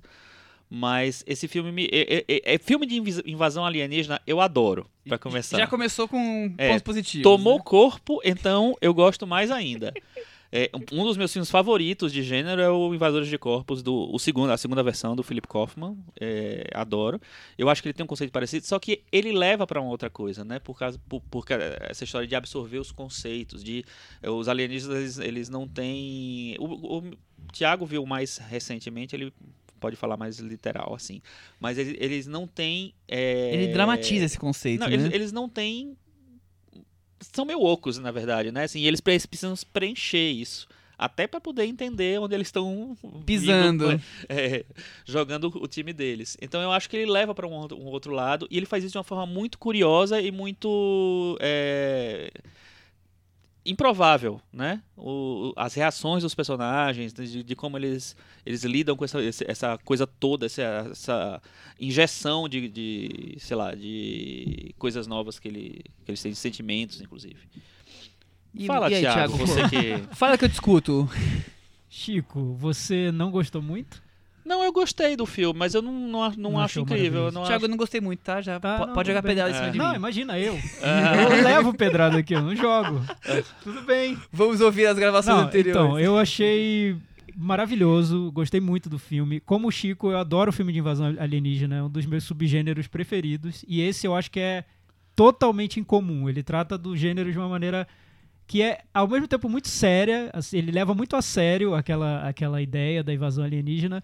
Mas ele tem um tom de humor, quase um humor pastelão ali, que ele marca Exatamente. com a trilha sonora, que aí eu acho um recurso. eu- O, o Kiyoshi Kurosawa, acho que é um diretor completo. Do, um dos mestres que estão filmando hoje no, no cinema mundial, porque ele sabe exatamente como dar o tom que ele quer pro filme. Então, como fazer um filme de invasão alienígena com um tom filosófico, porque é um filme que vai filosófico do início ao fim, fala sobre sentimentos humanos, sobre os nossos valores, o que somos com ou sem esses valores, enfim. E ao mesmo tempo dar um tom de comédia pra esse filme, um tom do ridículo, do de, de humor patético. físico mesmo. Como, É. né? E ele usa pontuando com a trilha sonora. Eu achei, achei uma saída incrível pro filme ele faz muito bem. A ideia eu acho muito boa também, que o Chico falou, eu só, só complementando, que os alienígenas eles chegam ocos no planeta e eles vão assimilando conceito humano por conceito humano. Então, eles querem entender o que é o nosso conceito de família. Eles chegam para uma pessoa, tocam na pessoa, roubam o conceito de família dessa pessoa, eles passam a entender o que é família e a pessoa perde, Perde esse, esse conceito. conceito. Eu acho uma ideia muito legal, porque você começa a discutir o que cada um desses conceitos significa pra gente, né? E no final das contas, qual é o grande conceito que a gente precisa pra viver e pra para ter relações e pra fazer alguma diferença no mundo? Acho que é essa que é a questão que ele coloca, de uma maneira totalmente fora do comum. Então, o filme me ganhou desde o início e ele é construído de um jeito tão elegante, cada quadro é muito bem pensado, as cenas de efeitos especiais. Não vi nada parecido recentemente, enfim, Eu foi um filme que me ganhou. Eu achei meio tosco os efeitos É. especiais. Eu É, achei. talvez Mas eu seja acho- mesmo, eu- mas eu talvez acho seja. que essa é uma proposta dele, que tem a ver com essa coisa do humor que ele, que ele injeta mesmo no, no filme, é, na trilha, e eu acho que principalmente na, na maneira como ele dirige os atores. Eles, é, eles atuam pra parecer uma coisa meio, sei lá, não é farsesca meio a palavra, mas é, não, é, é me- meio assim. é, cheio de humor mesmo. che- che- como se, como se eles, eles tivessem, ao mesmo tempo, tirando um sarro também da, daquilo ali. É, mostrando como tudo é meio absurdo, né? O filme é muito nonsense nesse sentido, né? Mas ao eu mesmo acho tempo que- faz sentido. né? Não, faz sentido, total. é, tá. Total. Totalmente mas, mas de, um meio- de um jeito mais de fábula, né? Mais, mais no tratando de elementos muito simples e ao mesmo tempo muito importantes. É uma fábula com, com uma guinada forte pro melodrama, com grandes sequências de comédia, é, cenas de violência sanguinária, né? Tudo isso junto misturado com a questão da ficção científica. Então, só de um diretor conseguir misturar isso tudo e um filme fazer sentido, eu já acho uma grande É, vitória. eu, eu não sei se faz sentido pra pra todo mundo. Eu acho, acho, que não. eu, eu até mas tava não, f- sim, É, eu mas até também tava vendo uma não. entrevista pra- com ele, ele falou que no Japão ele não é considerado um diretor nem muito cult, inacessível, nem popular. Ele fica ali no meio do caminho. Pra fazer esse filme, ele buscou um elenco de atores conhecidos do público teen, teenager no, no Japão. Uhum. Mas ele disse que esses atores toparam trabalhar com ele porque eles queriam ter o aval de um diretor sério. Sabe, é, ator brasileiro que vai fazer novela do Luiz Fernando Carvalho? É mais ou menos isso. Então, o Kiyoshi Kurosawa ele é um diretor muito respeitado fora do Japão e lá no Japão ele- ele, é tido como um diretor... Na França ele é muito bem quisto, É. é. Na França ele é muito bem levado. É, eu... eu- sinceramente, não sou grande fã do cinema do Kurosawa. Por motivos que, primeiro, eu não sou chegado nesse cinema extremamente agressivo, gore, esses, esses filmes de terror. Eu vi alguns deles, eu não gosto muito, mas é, é meu. Mas também tenho, eu tenho muitos problemas com melodrama, eu já falei isso várias vezes aqui. E o cinema japonês grande parte dele é focado nisso. Eu, eu não sou grande fã de Ozu. Vejo, gosto, não sou grande fã de Ozu. Vamos jogar o Michel da. Eu, eu sou grande fã do Mizoguchi, que, que não é um melodramático. É, Eu- engraçado, eu prefiro mais Ozu que É, Mizoguchi, eu- mas eu. Mizoguchi é Eu, eu, a cada vez que eu vejo um filme do, da- dessa trilogia japonesa, do Kurosawa, do, do Akira, né? Kurosawa, do Mizoguchi e do Ozu, eu passo o outro, um, o outro na frente do outro. É, Agora que eu revi o. Mizoguchi, eu, eu fiquei, tô muito fã do Mizoguchi. É. Mas, Mas- Ozu, eu não sei, eu o tenho uma Ozu- ligação muito eu, forte. eu- eu, assim, também. eu não tô criticando o Ozu, tô falando que o problema tá comigo, mas é, é isso, isso é, reverbera nos, nos outros. Então eu também não, não gosto daquele filme que ganhou o Oscar a partida, acho Sim. melodramático. O- os filmes do Kurosawa também acabo. Sonata de Tóquio eu não sou fã. O, eu gosto mais do Creep. O filme que eu mais gosto dele é o Creep, que é também um filme que não é uma grande obra-prima, mas eu acho mais. A mim me interessa mais. Então eu já tenho esses- essas questões meio problemáticas. Com- Essas com- questões meio problemáticas é, ótimo. e eu acho o filme, por mais que ele tenha uma ideia super incrível, que é essa questão do, da posse do conhecimento e ao mesmo tempo transferir o conhecimento de um para o outro, é, por outro lado, eu acho que ele acaba indo para caminhos meio simplórios demais, como, como um todo, e também é, a questão do humor físico me. Já tinha isso no Sonata de Tóquio, já- aquela coisa do cara tropeçar no lixo e cair no lixo. Ah, eu quero matar um filme que vai pra esse tipo de humor. É, É o gordo e o magro, quando o filme não é o gordo e o magro, sabe? Não, mas, é- mas eu, eu Ai, entendo bicho. mais ou menos o que, você, o que você tá querendo dizer, porque tem, tem um filme específico do Johnny To, que é o. Não, não, não vamos falar, já é outra coisa, totalmente diferente, enfim. Mas o Blind Detective, que é um Sim, filme que é é super pontuado legal, pelo humor, e o humor incomoda muita gente, porque é um humor muito num tom diferente do nosso. E a gente falou sobre isso também, aí falando mais cinema oriental, mais de um conceito mais amplo, vários países diferentes, mas a gente falou isso no Invasão Zumbi, o filme sul-coreano, que o humor também não. Às vezes não fala, É, não conversa eu- com o nosso é, humor, né? É, o- o, ocidental. que eu acho, é- é- eu lembro que a gente teve essa discussão e eu citei uma, uma cena muito que, que eu sempre cito quando tem essa, essa discussão, que é o, a do hospedeiro, que é quando é, no começo do filme, quando é, os parentes da menina acham que ela morreu, que ela foi morta pelo monstro e que tem a foto dela lá, né? Não sei o que, todo mundo tá meio, meio abrigado num estádio e tal.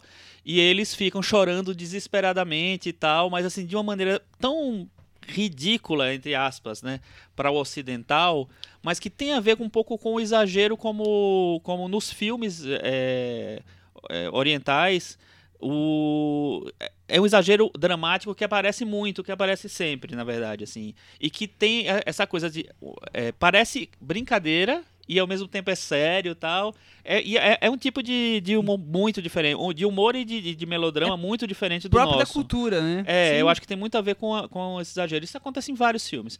E tem isso no Hospedeiro, tem isso no Invasão Zumbi. Eu acho que tem. que, que isso é, é um- uma característica mesmo diferente. E eu, eu primeiro me incomodava, depois eu comecei a adorar. É, E- eu e- acho muito legal E como. pra mim, no, no caso do Antes que Tudo Desapareça, voltando pro filme, é, ele é um típico filme de invasão alienígena, mas muito até certo ponto mesmo, porque... E eu nem diria melodrama, Michel, porque é um conceito, eu sei que é muito amplo, mas ele... O, o Kiyoshi Kurosawa, ele trata de, de questões afetivas e às vezes de uma maneira muito franca e, e que pode ser- chegar a ser um pouco derramada a maneira como ele trata.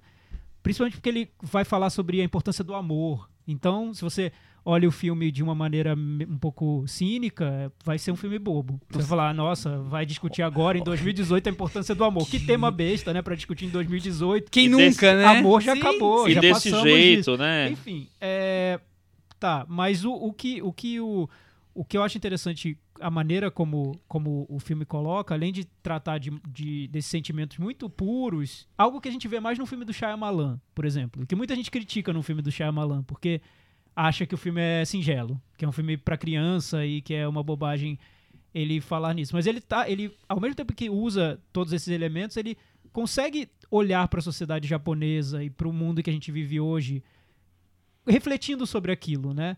Eu, eu sei, eu vi uma cena do filme que eu não esperava ter encontrado num filme como esse, porque o, o que acontece? Os alienígenas do filme, eles têm alguns guias, que são humanos que eles não roubam nenhum, de quem eles não roubam nenhum sentimento, que eles precisam daqueles humanos para que os ajudem ali a, A se movimentar, o- a encontrar quem eles querem encontrar, O plano deles. a é. fazer o plano de dominação mundial.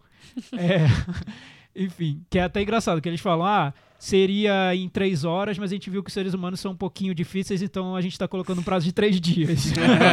Muito boa essa frase. Mas eles... Ele encontra esse cara e quando o, o- esse guia vai percebendo que os alienígenas, alienígenas vão dominar todo mundo mesmo e que não tem muito o que fazer e é esse o fim, chega um ponto que ele, ele vira para os alienígenas e fala: "Cê- vocês não podem logo me dominar agora e a gente acabar com isso. Eu prefiro entregar logo E, os e é um tipo de cena que, eu- que a gente não vê em filme de invasão alienígena, porque acho que a gente foi educado pelo cinema americano a achar que o herói sempre vai sobreviver E- e, e- nunca vai se curvar. Vai né? resistir até o final, vai resistir né? até o fim. É. E nesse ele, ele cria heróis tão humanos que estão sujeitos até a abandonar o barco. O, o alienígena que meio mostra pra ele que não. A gente Fica na sua aí. você. Calma, é, se liga aí. Então, é, é, acho que nos detalhes que o filme cresce pra mim. E também na construção visual do filme, porque eu acho lindo de ver. É, a gente que gosta de cinema, eu não sei se, se é assim pra vocês, mas quando eu vejo um filme que tem quadros muito bem construídos, tem uma fotografia linda, que você olha pra cada cena e baba com aquela cena, pra mim já é uma experiência que não importa o que tá sendo contado ali também. E o Kyoshi Kurosawa, acho que cada filme dele, pra mim, não, não tem nada perdido. Nem os filmes que eu acho um pouco, um pouco menos interessantes, como experiência visual de um, de um- cinema completo ali, com tudo, tudo nos, nos lugares certos, pra mim é, é muito bom. É muito gratific- gratificante mesmo. Muito bem. Algo mais, Chico? Não, é isso. Só reforçando essa história de que o, o Kurosawa, ele, ele é muito... Ele, ele é tido como um diretor alternativo no Japão. É, então ele, ele... O standard não olha pra ele, né? Por exemplo, ele tem um, tem um Oscar do cinema japonês lá. Ele nunca foi indicado em nenhum filme... Mesmo os filmes mais... mais Esnobado, digamos é, assim. sempre foi esnobado. O Coreia, que a gente vai falar agora também, demorou pra entrar também nessa, nessa, nesse radar de, de- desses prêmios mais institucionais dele. Ele ganhou vários outros prêmios de outras coisas. O, e o Kurosawa é um cineasta muito de festival, né? Ele participou de Cannes várias vezes, não, é, acho que só uma vez ou duas na seleção principal, mas vários outros tá filmes sempre, dele sempre foram nos principais. É. então é um cineasta que eu acho que ele ganhou essa pecha de cineasta de festival. Mas eu acho, eu acho um cineasta muito bom. Não sei se eu concordo com o Thiago dizer que ele é um dos melhores, mas eu acho que ele. Entendo o que ele quer dizer, mas eu acho que ele tem muita, muitas qualidades e muitos filmes bons.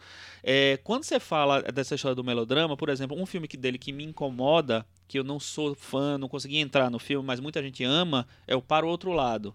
Ah, eu vi recentemente e gostei muito. viu? Então, eu não consigo entrar Eu entrei, nele. Também não gosto. O Sonata de Tóquio eu, eu entrei completamente. Eu lembro que daquele, naquele ano lá foi um dos meus cinco filmes favoritos. E ele nem entrou em cartaz no cinema. no- no- nos cinemas brasileiros, foi só em- na mostra. Na mostra que a gente passou. viu. é. É, mas eu acho que assim, é um cineasta diferenciado. Ele tem é, um- uma maneira de construir a- os filmes dele que não parece com É- ninguém, eu acho, É, na é um, verdade. é um mundo próprio. Ele criou um É. mundo próprio ali que ele dialoga com diversos Mas ao gêneros. mesmo tempo não é um mundo fechado. Não Não, é, não pelo é. contrário. Não ele, é. ele vai, ele vai extrapolando esse mundo e, ao mesmo tempo, faz parte. Ele começou a criar filmes mais art house, agora, mesmo assim, continuam encaixados. Como O Segredo da Câmara Escura é um filme mais considerado art house dele do que um filme de gênero como Pulse. E, ao mesmo tempo, ele continua dialogando com. Com, o que ele, com a carreira que ele fez, né? Nada fica muito. Nossa, esse filme não tem nada a ver com o cinema dele. Eu acho que ele tá sempre ali. É, mas eu lembro que o Pulse, o, Esticando. o Cure também, já, já eram filmes, não eram filmes baratos de terror, eram filmes muito Não, nem um pouco. muito complexos ali na construção visual É, o deles, No né? Pulse eu acho impecável É, visualmente, assim. Então, O carisma aquela árvore, É. toda a relação com a árvore, e essas coisas estão voltando nesse filme de novo. Quer dizer, ele tá sempre indo e voltando com coisas sem ser usar os mesmos elementos, mas usando é, objetos ou situações que se assemelham ao cinema dele. É, Metavaranda? Vamos. E aí, Chico? Eu vou dar nota 6. E aí, Thiago? Eu vou oito.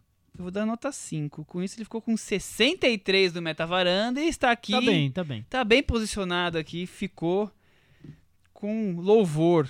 Antes da gente falar do Coreda, eu queria fazer um- uma pergunta pra vocês, pensando no, no, no circuito nacional de cinema japonês.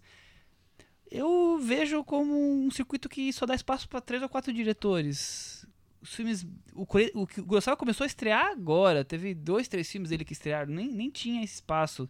A gente só tem Koreeda, a Kawase, mais algum que eu tô esquecendo. Quer dizer. E, o cinema japonês é um cinema rico em quantidade de filmes lançados. Vocês acham que tá faltando esse espaço aqui ou o cinema japonês não é realmente tão importante a ponto de que mereça mais que lançamentos aqui? Eu acho que o que, o que estreia geralmente em circuito são cineastas que, que a- passam nos festivais brasileiros, no Rio e na, e na Mostra, basicamente. É, que são cineastas que, por exemplo, o, o Coreeda, quase todos os filmes dele eu vi na Mostra de Cinema de São Paulo. Quase todos, assim, desde. é, Ninguém pode saber. Ninguém pode saber. É, né, o, o Depois da Vida passou na mostra, mas eu não- ainda não frequentava. Mas acho que quase todos os filmes dele passaram na mostra. Então termina sendo uma vitrine e terminou fazendo um, um público meio fã do, do Cativo Coreeda dele. aqui. E o Coreeda, como ele tem essa coisa, ele é quase um. é, ele, pelo menos ele tenta ser a, a reencarnação do O Ozu. contemporâneo. É, eu acho que ele que é fácil de, de cativar o público, né, com a- a- os, a- os dramas dele e tal. É, por isso eu acho que, enfim, ele entra mais fácil no circuito, as pessoas já identificam, ah, tem um filme novo dele, vai. Aí eles terminam comprando.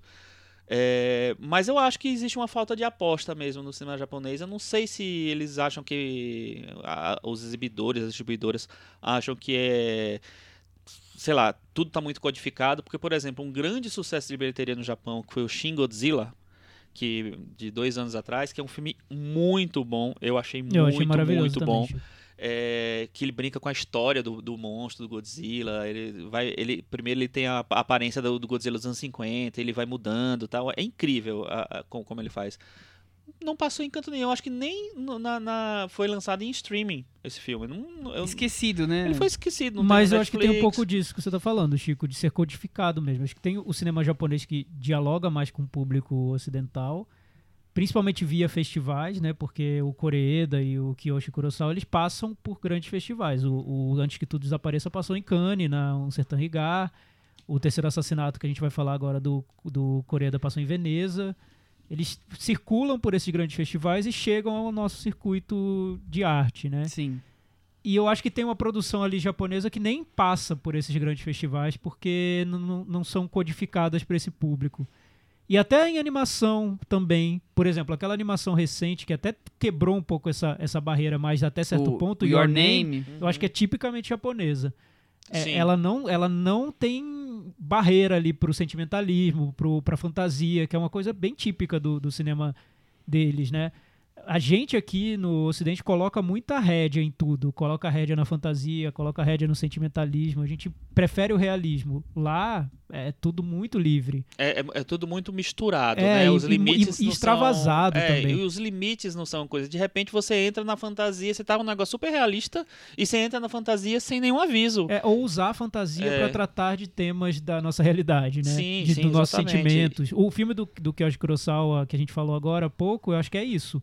E eu acho que só tá estreando aqui porque tá Porque num- é do Kiyoshi Kurosawa. E, e também porque é de uma distribuidora super pequena, tá se arriscando com o filme, que é uma distribuidora que, que- que praticamente lançou o Kurosawa no Brasil, porque fez uma retrospectiva dele na- no, no Indie, que é a Zeta, e depois, desde então, passou todos os filmes no Indie e começou a lançar alguns assim que conseguiu criar um público, assim como o Chico falou do Coreeda, que, que a mostra acabou criando. É, e o, Core, acabou e o Coreeda o tem muito isso. Tanto que nos Estados Unidos ele, ele é conhecido por muitos críticos como o Spielberg do Japão.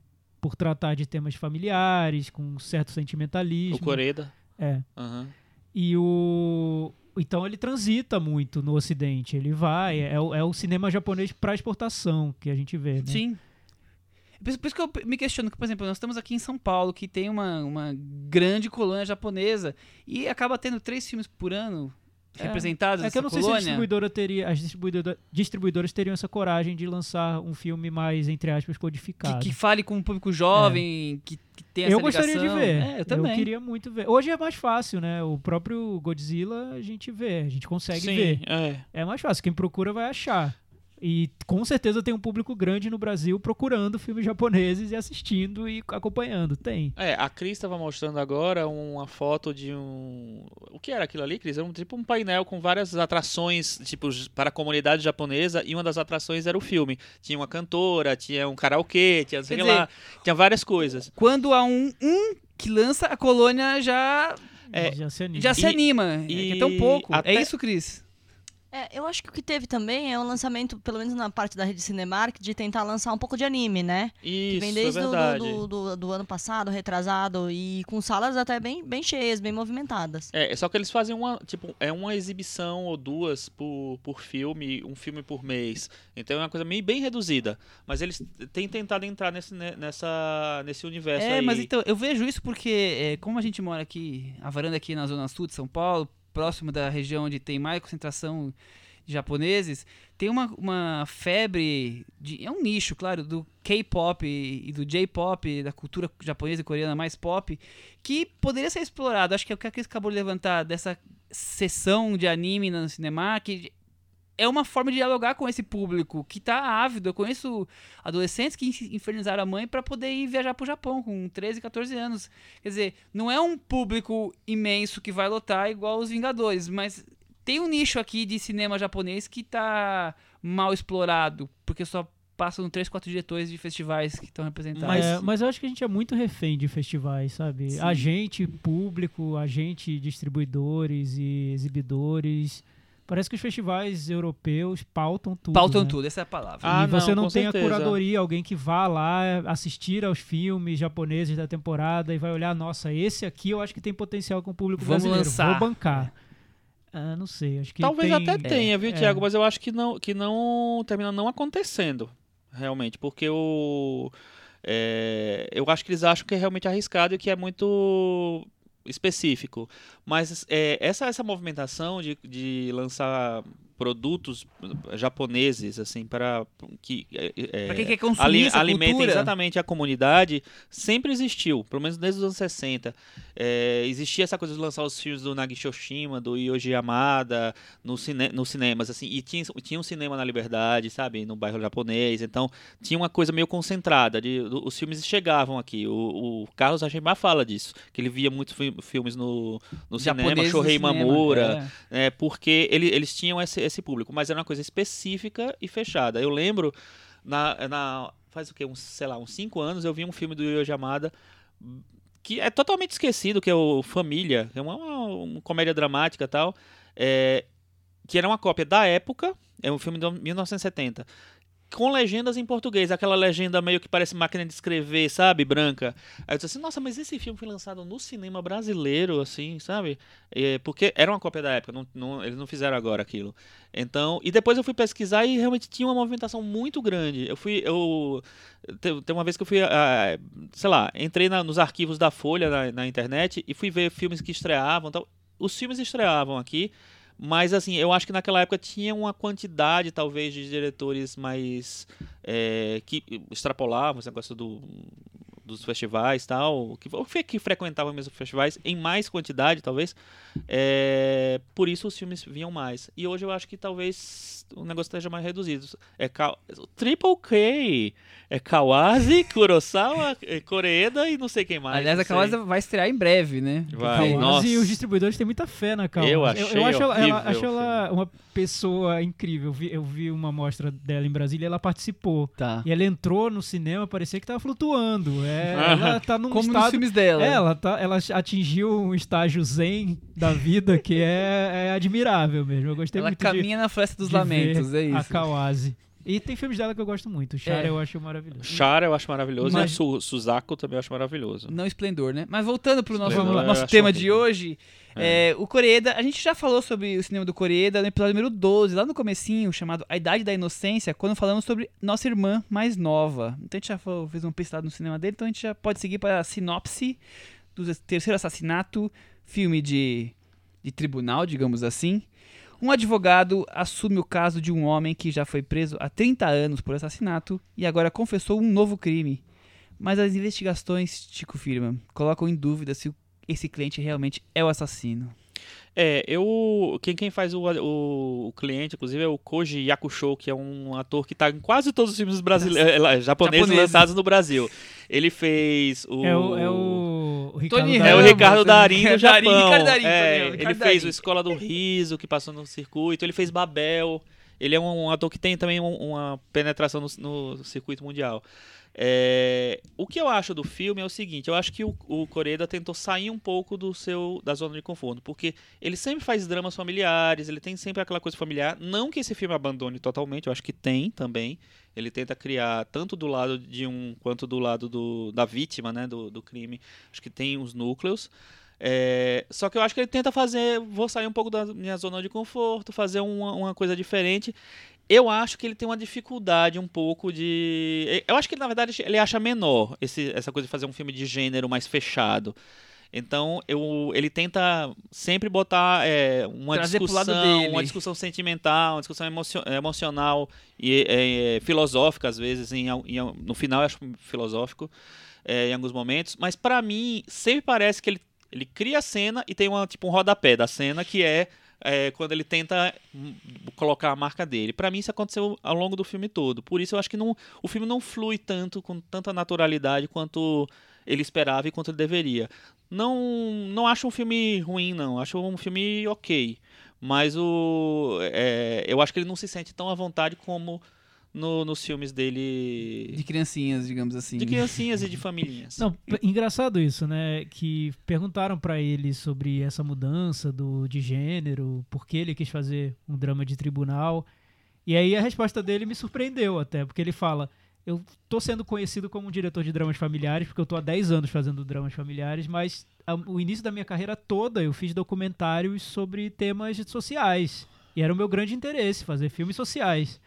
Então ele considera esse filme novo, O Terceiro Assassinato, como uma volta às origens, a, a esse cinema mais documental, mais preocupado com, com o dia a dia da sociedade, do que esses dramas familiares que, o tornou que- conhecido. Que o marcaram recentemente. Antes desses 10 anos, ele tinha um cinema que era um pouco diferente, né? Por exemplo, o Depois da Vida não era uma questão familiar, era uma questão de vida após a morte.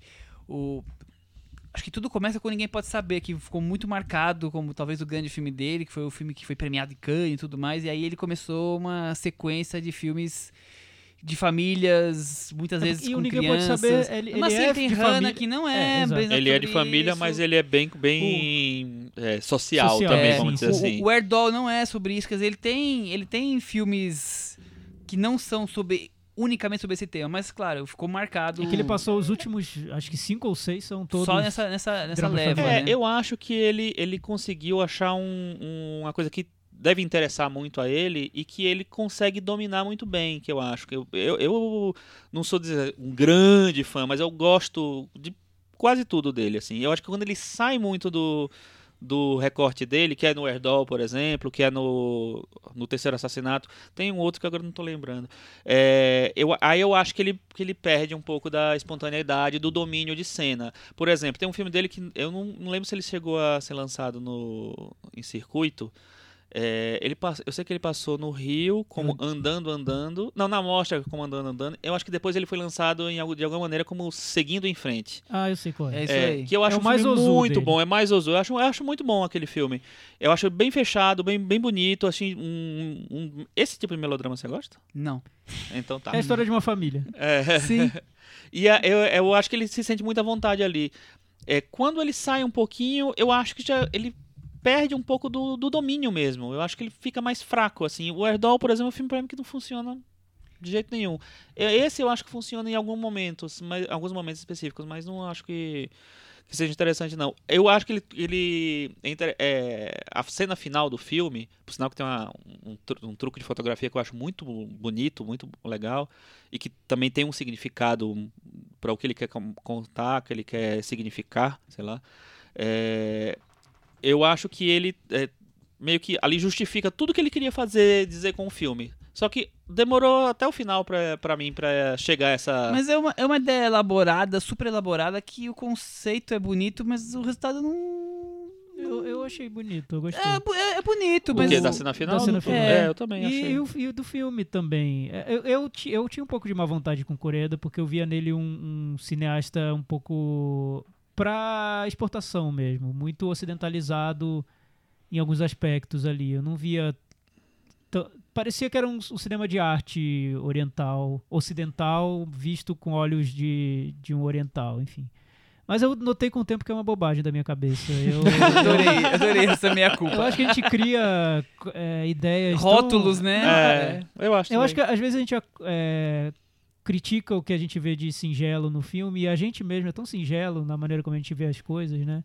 Passei a gostar mais do- dos filmes do, do Koreeda. Eu acho que ele trata principalmente questões familiares, que é a obsessão dele mais recente. Ele trata de uma maneira muito, eh, ao mesmo tempo emotiva e eh, delicada, mas ele vai em pontos ali que outros diretores acabam não indo porque talvez não acreditem que sejam pontos relevantes. Então ele acaba tratando de assuntos que eu acho bem interessante. O, o filme anterior dele, o Depois da Tempestade, eu acabei revendo e na revisão o filme cresceu tanto pra mim que Xingou tanto na primeira é, vez. que Foi, eu Thiago? até, Depois- até, até me assustei de quanto que eu gostei na revisão e como eu tenho tanto preconceito da minha cabeça que evitou que eu gostasse tanto da primeira vez. Ele tem uma mania de criar personagens fofinhos demais que às vezes me bloqueiam quando eu vejo o filme dele pela primeira Esse vez. De me fofura. No anterior tem uma compro, Thiago. vovó, enfim. É. Esse também tem um vovô, mas é, a gente passa por, por cima dele. Pula, pula. O que eu acho legal no, no Terceiro Assassinato é que é um drama de tribunal, mas parece que ele sempre tá fugindo do tribunal, né? É. Parece que ele não quer mostrar o tribunal. Isso eu acho interessante no filme, diz muito sobre Aliás, ele. o, o tribunal em si é muito. São fracas as cenas, porque ele, ele, que ele, ele não tá interessado. ele quase nisso. não usa o tribunal, ele usa bel prazer, né? Ele põe um, um, um relance e já volta pra história É. fora, quer dizer, ele. É mais, é mais um filme de investigação do que um filme de tribunal. Ele passa pelo tribunal porque a história começa ali.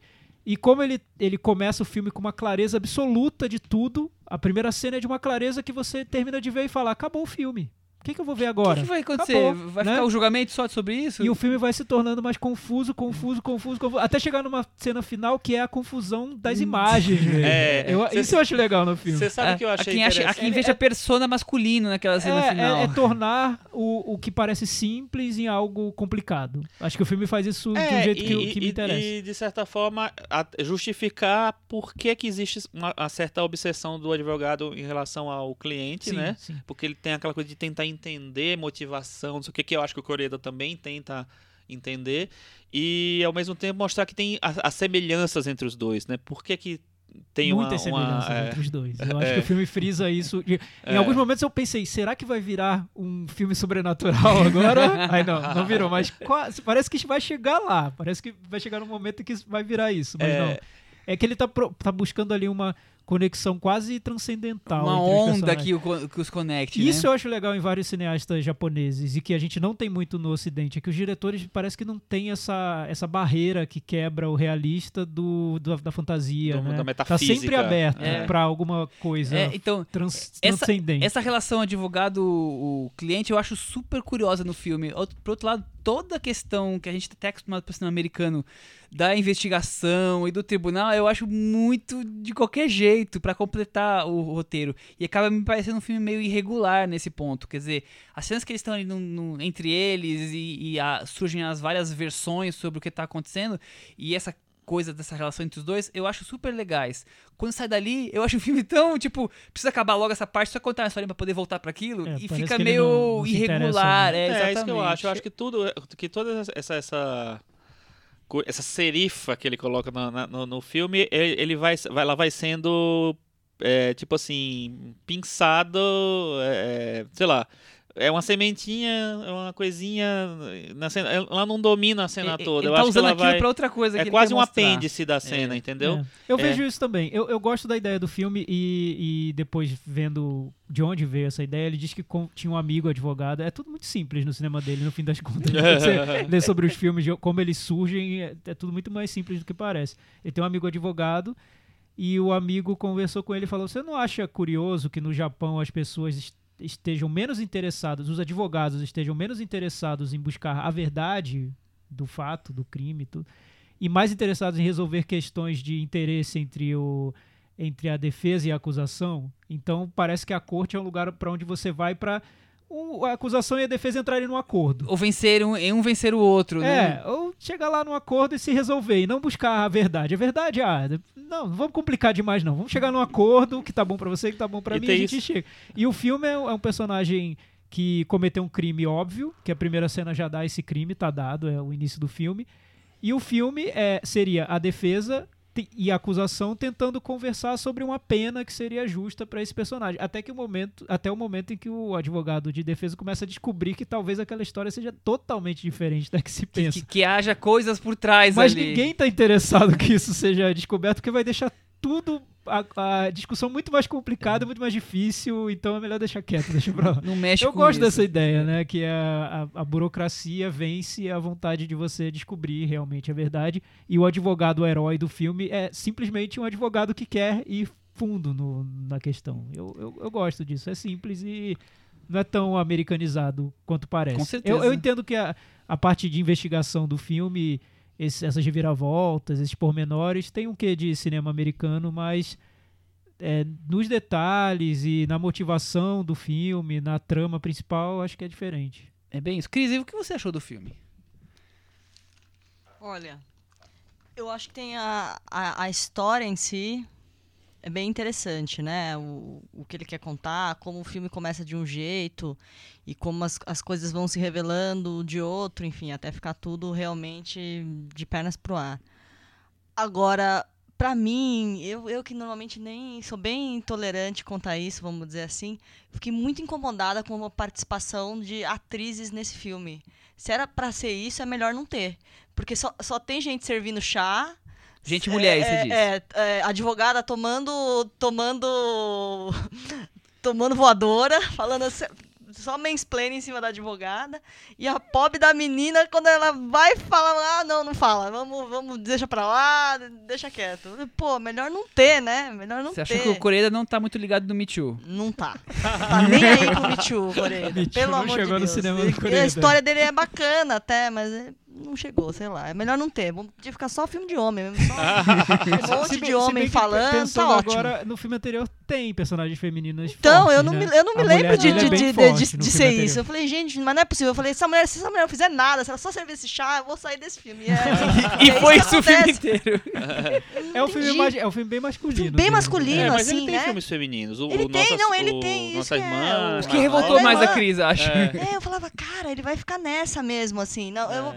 sei lá, eu acho que tem um- algum propósito aí que, que a minha indignação não conseguiu perceber, deve ter, assim. Mas eu falei, pô, ele tá tão protegendo essa, essa, essa, essa personagem da menina, mas a gente não vai ouvir o que, que ela tem pra dizer, nós vamos ficar nessa mesmo. Mas será É. que esse universo do, do direito no Japão, não sei, é que eu não Não, conheço. acho que sim, Deve eu acho que deve ser. Eu né? acho que tem Eu acho que falei, mais um que do direito, reflexo a- da A sociedade mesmo. sociedade japonesa ainda é muito machista, Caramba, né? ele tá, não sei se é intencional ou não, mas ele tá traduzindo isso completamente, assim, no filme pra mim. Um negócio que eu acho que, não sei se era a primeira intenção dele, mas foi o que ficou pra mim, infelizmente. É, eu não sei, eu, eu não sei se é, o fato dele sair desse universo fez meio que ele. Será que ele se perdeu ali em alguma lá. coisa, por ele estar focado Porque eu num, ele- outro estilo? Que eu acho que assim, eu acho que ele- a- as personagens femininas sempre teve- tiveram. Sim, eu não acho que o cinema dele é, dele, não, não deixa de contemplar, Eu não sei nesse... se ele ir pra essa coisa mais, sei lá, standard, né? Mais. É, cadê a vozinha? É, sei lá,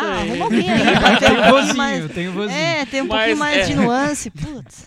Dê É, não voz pra, dê alguma voz feminina ali, né? É engraçado que. É, que... E tem uma personagem feminina muito importante Tem, filme, ela é- porque a, a Cris diz que ela não tem voz e, é- e é, Mas é, é, a, a- menina tem, tem, tem espaço é, controlado, a advogada, a promotora, só toma, digamos assim, só toma na é uma cara. coadjuvante total É, e a ali. mãe no- também, né? A mãe, então... É. A mãe é A outra mãe chonga. a É outra chonga, é. o troféu chonga aqui é a da eu acho varanda muito tá é difícil, viu? né? Eu a acho a mãe muito mais chonga do que a Juliette Juliette Ah, Mills, eu com certeza. Chonga, Ó, chonga. Gustavo, vamos tirar esse troféu eu não sei se chonga. eu tô entendendo o- ah, significado de chonga. Chonga é dissimulado, é boba. fazer coisa sem noção. chonga é- Ah, é sem noção. É, Chonga. É. Então, Mas enfim, o. Mas o filme tem temas que a gente acabou não colocando aqui. Ele tá discutindo ali, pelo menos eu vejo dessa forma. A, a manipulação, de você manipular outras pessoas, a questão da pena de morte tá ali sempre. Sim, e acho que essa coisa do, do tribunal, né? Que é isso, você não tá buscando a verdade, você vai ter um acordo aí que, que, que Você dê tá buscando certo. O, me- a melhor, o melhor acordo. Isso, O até, acordo a- que agrade a todos. até o próprio, a próprio acusado, em algum momento, dá a entender que é isso, que na verdade ele chegou num, num, num ponto em que, ó, tá ruim, mas tá bom, É, vamos, vamos aceitar isso aí. É o tá ruim, mas tá bom, exatamente. Cris exatamente. resumiu, né? Mas, A é, verdade tá lá no outro, no outro canto do, É, da realidade. Na mas verdade, pra pra, mim- gente que não É. são nunca interessados, na verdade. Mas né? pra Não mim, eu acho que o- pra mim o, o que me tocou, o que não sei, pra, pra mim foi, foi a coisa que ele quis mais tratar, mas não- talvez não tenha sido, mas pra mim foi. É, que é essa, essa, essa coisa da motivação, descobrir, sabe, entender como o outro funciona. Eu acho que tem um pouco, pra mim, isso que me pegou mais. É, eu acho que ele quer mostrar um advogado que em um determinado momento tenta ir além do, do É. mero acordo e que de repente começa a, a tentar ir em busca dessa verdade que ninguém tá indo em busca. Então, questionar, né? e falei pro Michel que conforme o, o filme ia, o cabelo dele ia, ele ia ficando mais descabelado, né? A escova dele foi pro vinagre o, no o final do filme. protagonista ou o, Protagonista. O nosso advogado lá. Que é o- coitado. que é o protagonista do Pais e "Gente, Filhos, O pessoal né? da escova não veio.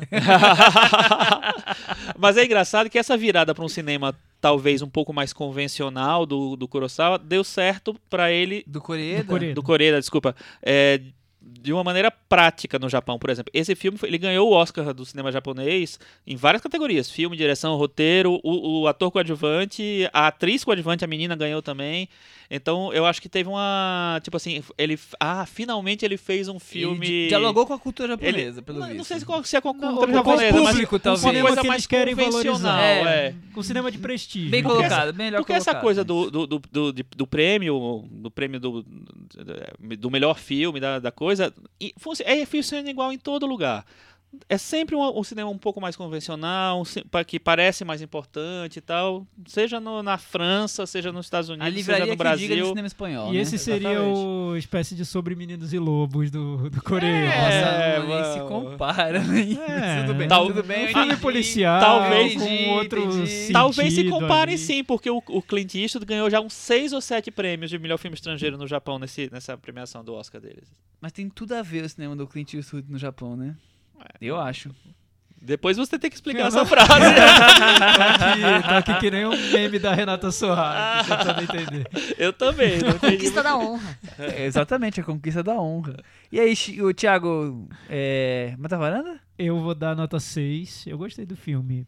Apesar de todos os pesares, eu, eu sou, sou um, um novo fiel do Coreia. Novo fiel do Coreia. Eu vou rever os anteriores. Eu gosto muito do Ninguém, Ninguém Pode Saber, Ah, mas eu, eu- tenho preconceito com outros. Eu acho incrível, ninguém pode saber. Inclusive com o filme do Ozu dele, eu achei Seguinte. meio forçado. Eu vou Ah, rever. é tão eu vou rever. Eu acho que eu não vi o Seguindo em Frente. Você não viu na Acho mostra? que não, acho que, acho que É, foi um acho dos, um dos que eu falei, mas eu vi a maioria dele. Cris, Cinco e meio.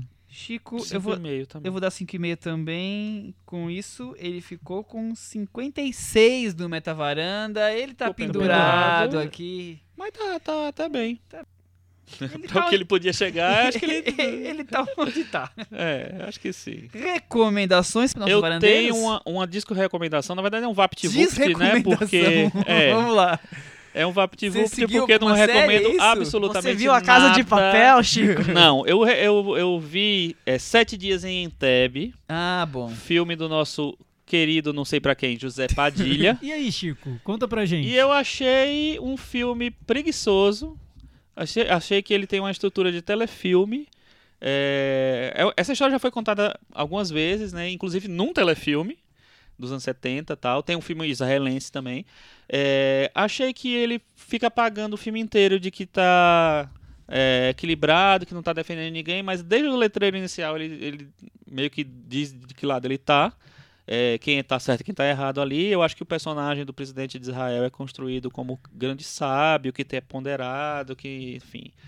Como filme de ação, eu não acho que tem nada grande ali. Como filme político, eu acho que ele tá meio contaminado.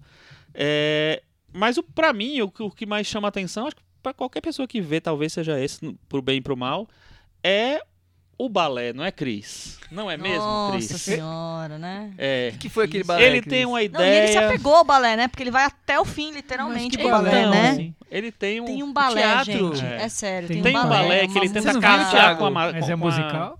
Não. Não, balé. não, não, Tipo não. La Já criamos um interesse, hein? Eu vou É. verei, né? É, no, na enfim. Netflix. E claro. eu acho que o. Que, Tá que na fila depois do mecanismo, terminou o mecanismo já. É, ele abre o filme com o balé.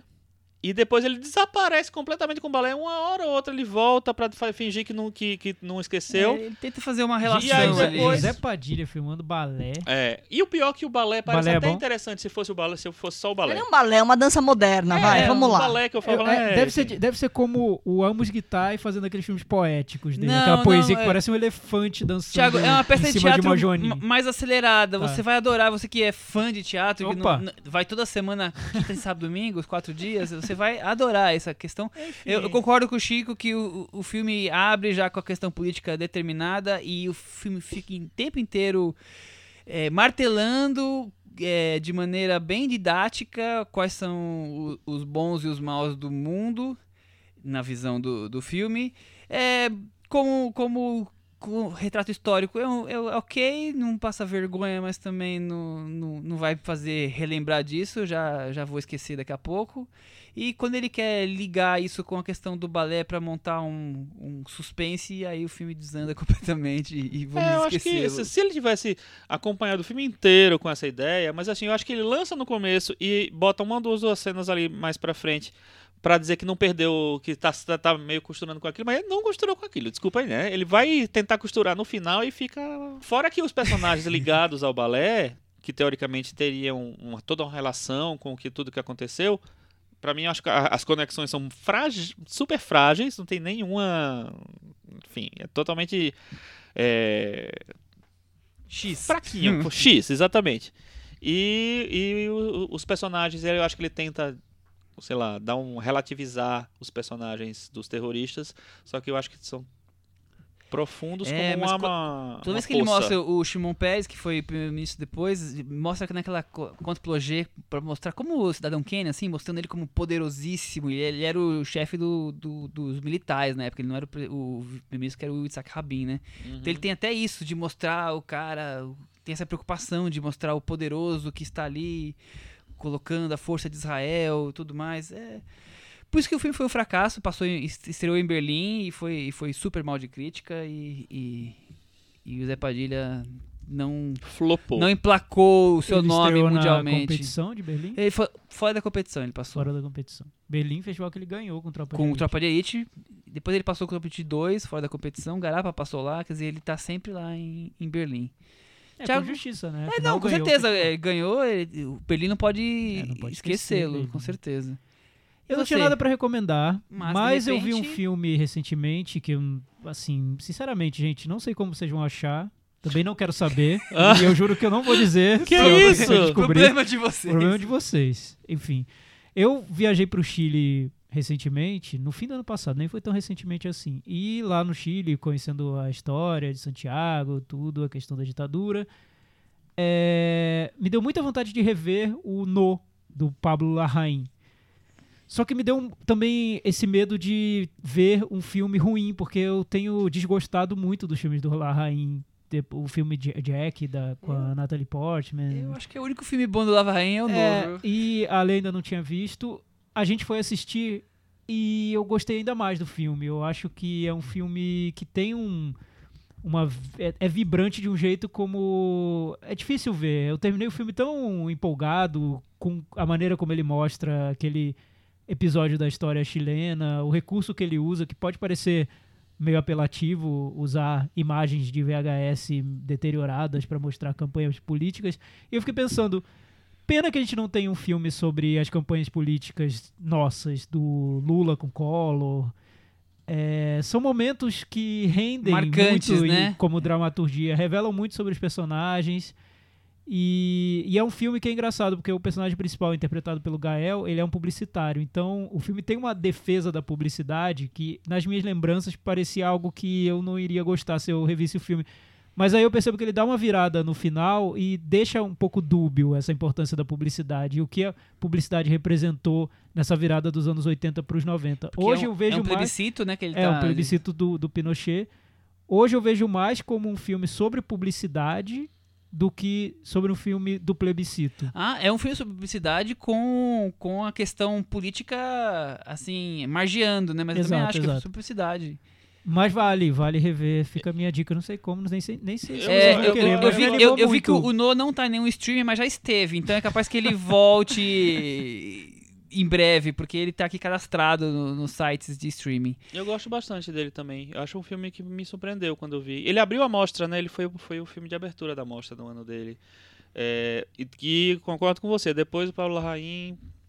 Antes Caiu- também, antes e depois. Antes também. É, no, porque eu acho que é uma- Tony é uma- Vaneiro, eu não- eu gosto dos filmes do Tony É um não, o material muito bom, né? O material em si. Seria difícil estragar, porque lá, lá em Santiago eu visitei o Museu do- dos Direitos Humanos, que, eu Que acho museu, imperdível. a maior recomendação que você vai dar é essa, É, ir, nesse museu. E tem um- uma parte do museu em que eles mostram vídeos da campanha do plebiscito, o sim e o não. E só assistindo ao vídeo, ao, a esse vídeo, essa colagem de, de clipes, já, já é muito interessante, né? Então você percebe que o filme roubou, entre aspas, muito dessa vibração que já tem na realidade, nesses vídeos, nesse material. É, La Rainha, eu, eu confio que ele vai ainda entregar um outro filme. Tom- Tomara, Forte, né? tomara. É Tomara. cu- é curioso porque eu pensei muito nesse filme esse fim de semana, porque eu vi um filme sobre um plebiscito no Uruguai, nessa mesma época, que chama Unas Perguntas.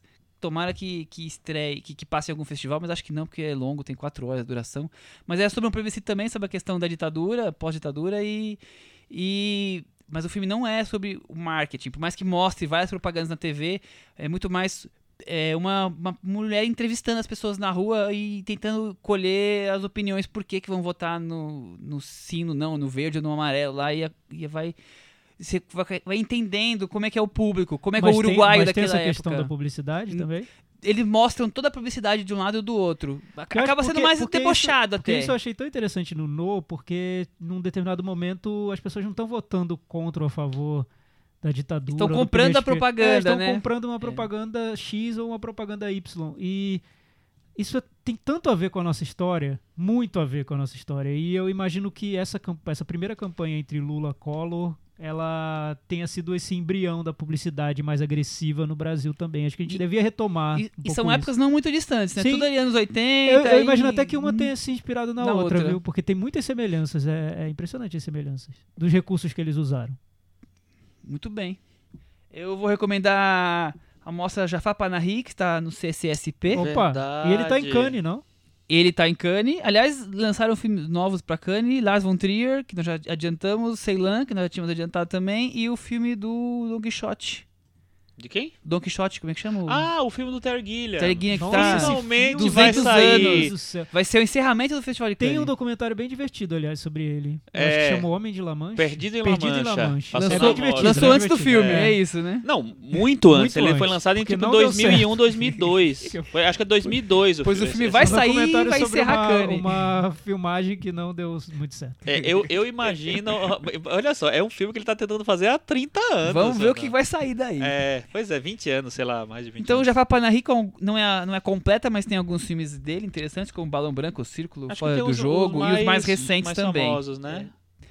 E outra coisa que eu achei interessante destacar, que a sessão Vitrine, que, que tá aí já faz um tempo, é, ganhou mais duas salas de cinema em São Paulo. Ah, é Uma verdade. no, no Play Art Marabá Lá no centro. e outra em São Bernardo do Campo. Isso. Então fugiu também da cidade, o ABC também vai ter disponibilidade dos filmes, mesmos horários, mesma, mesma eles estão ideia. o quê? Eles estão exibindo O Severina, Severina. Ah, sim. É. que vocês elogiaram aqui e eu ainda não consegui ver. E eles vão, e ele vai, vão lançar uns filmes interessantes esse ano. Acho que o Baronesa também, que ganhou uns É um prêmios dos aí, próximos, é. E vai, vai também estar esse ano lá.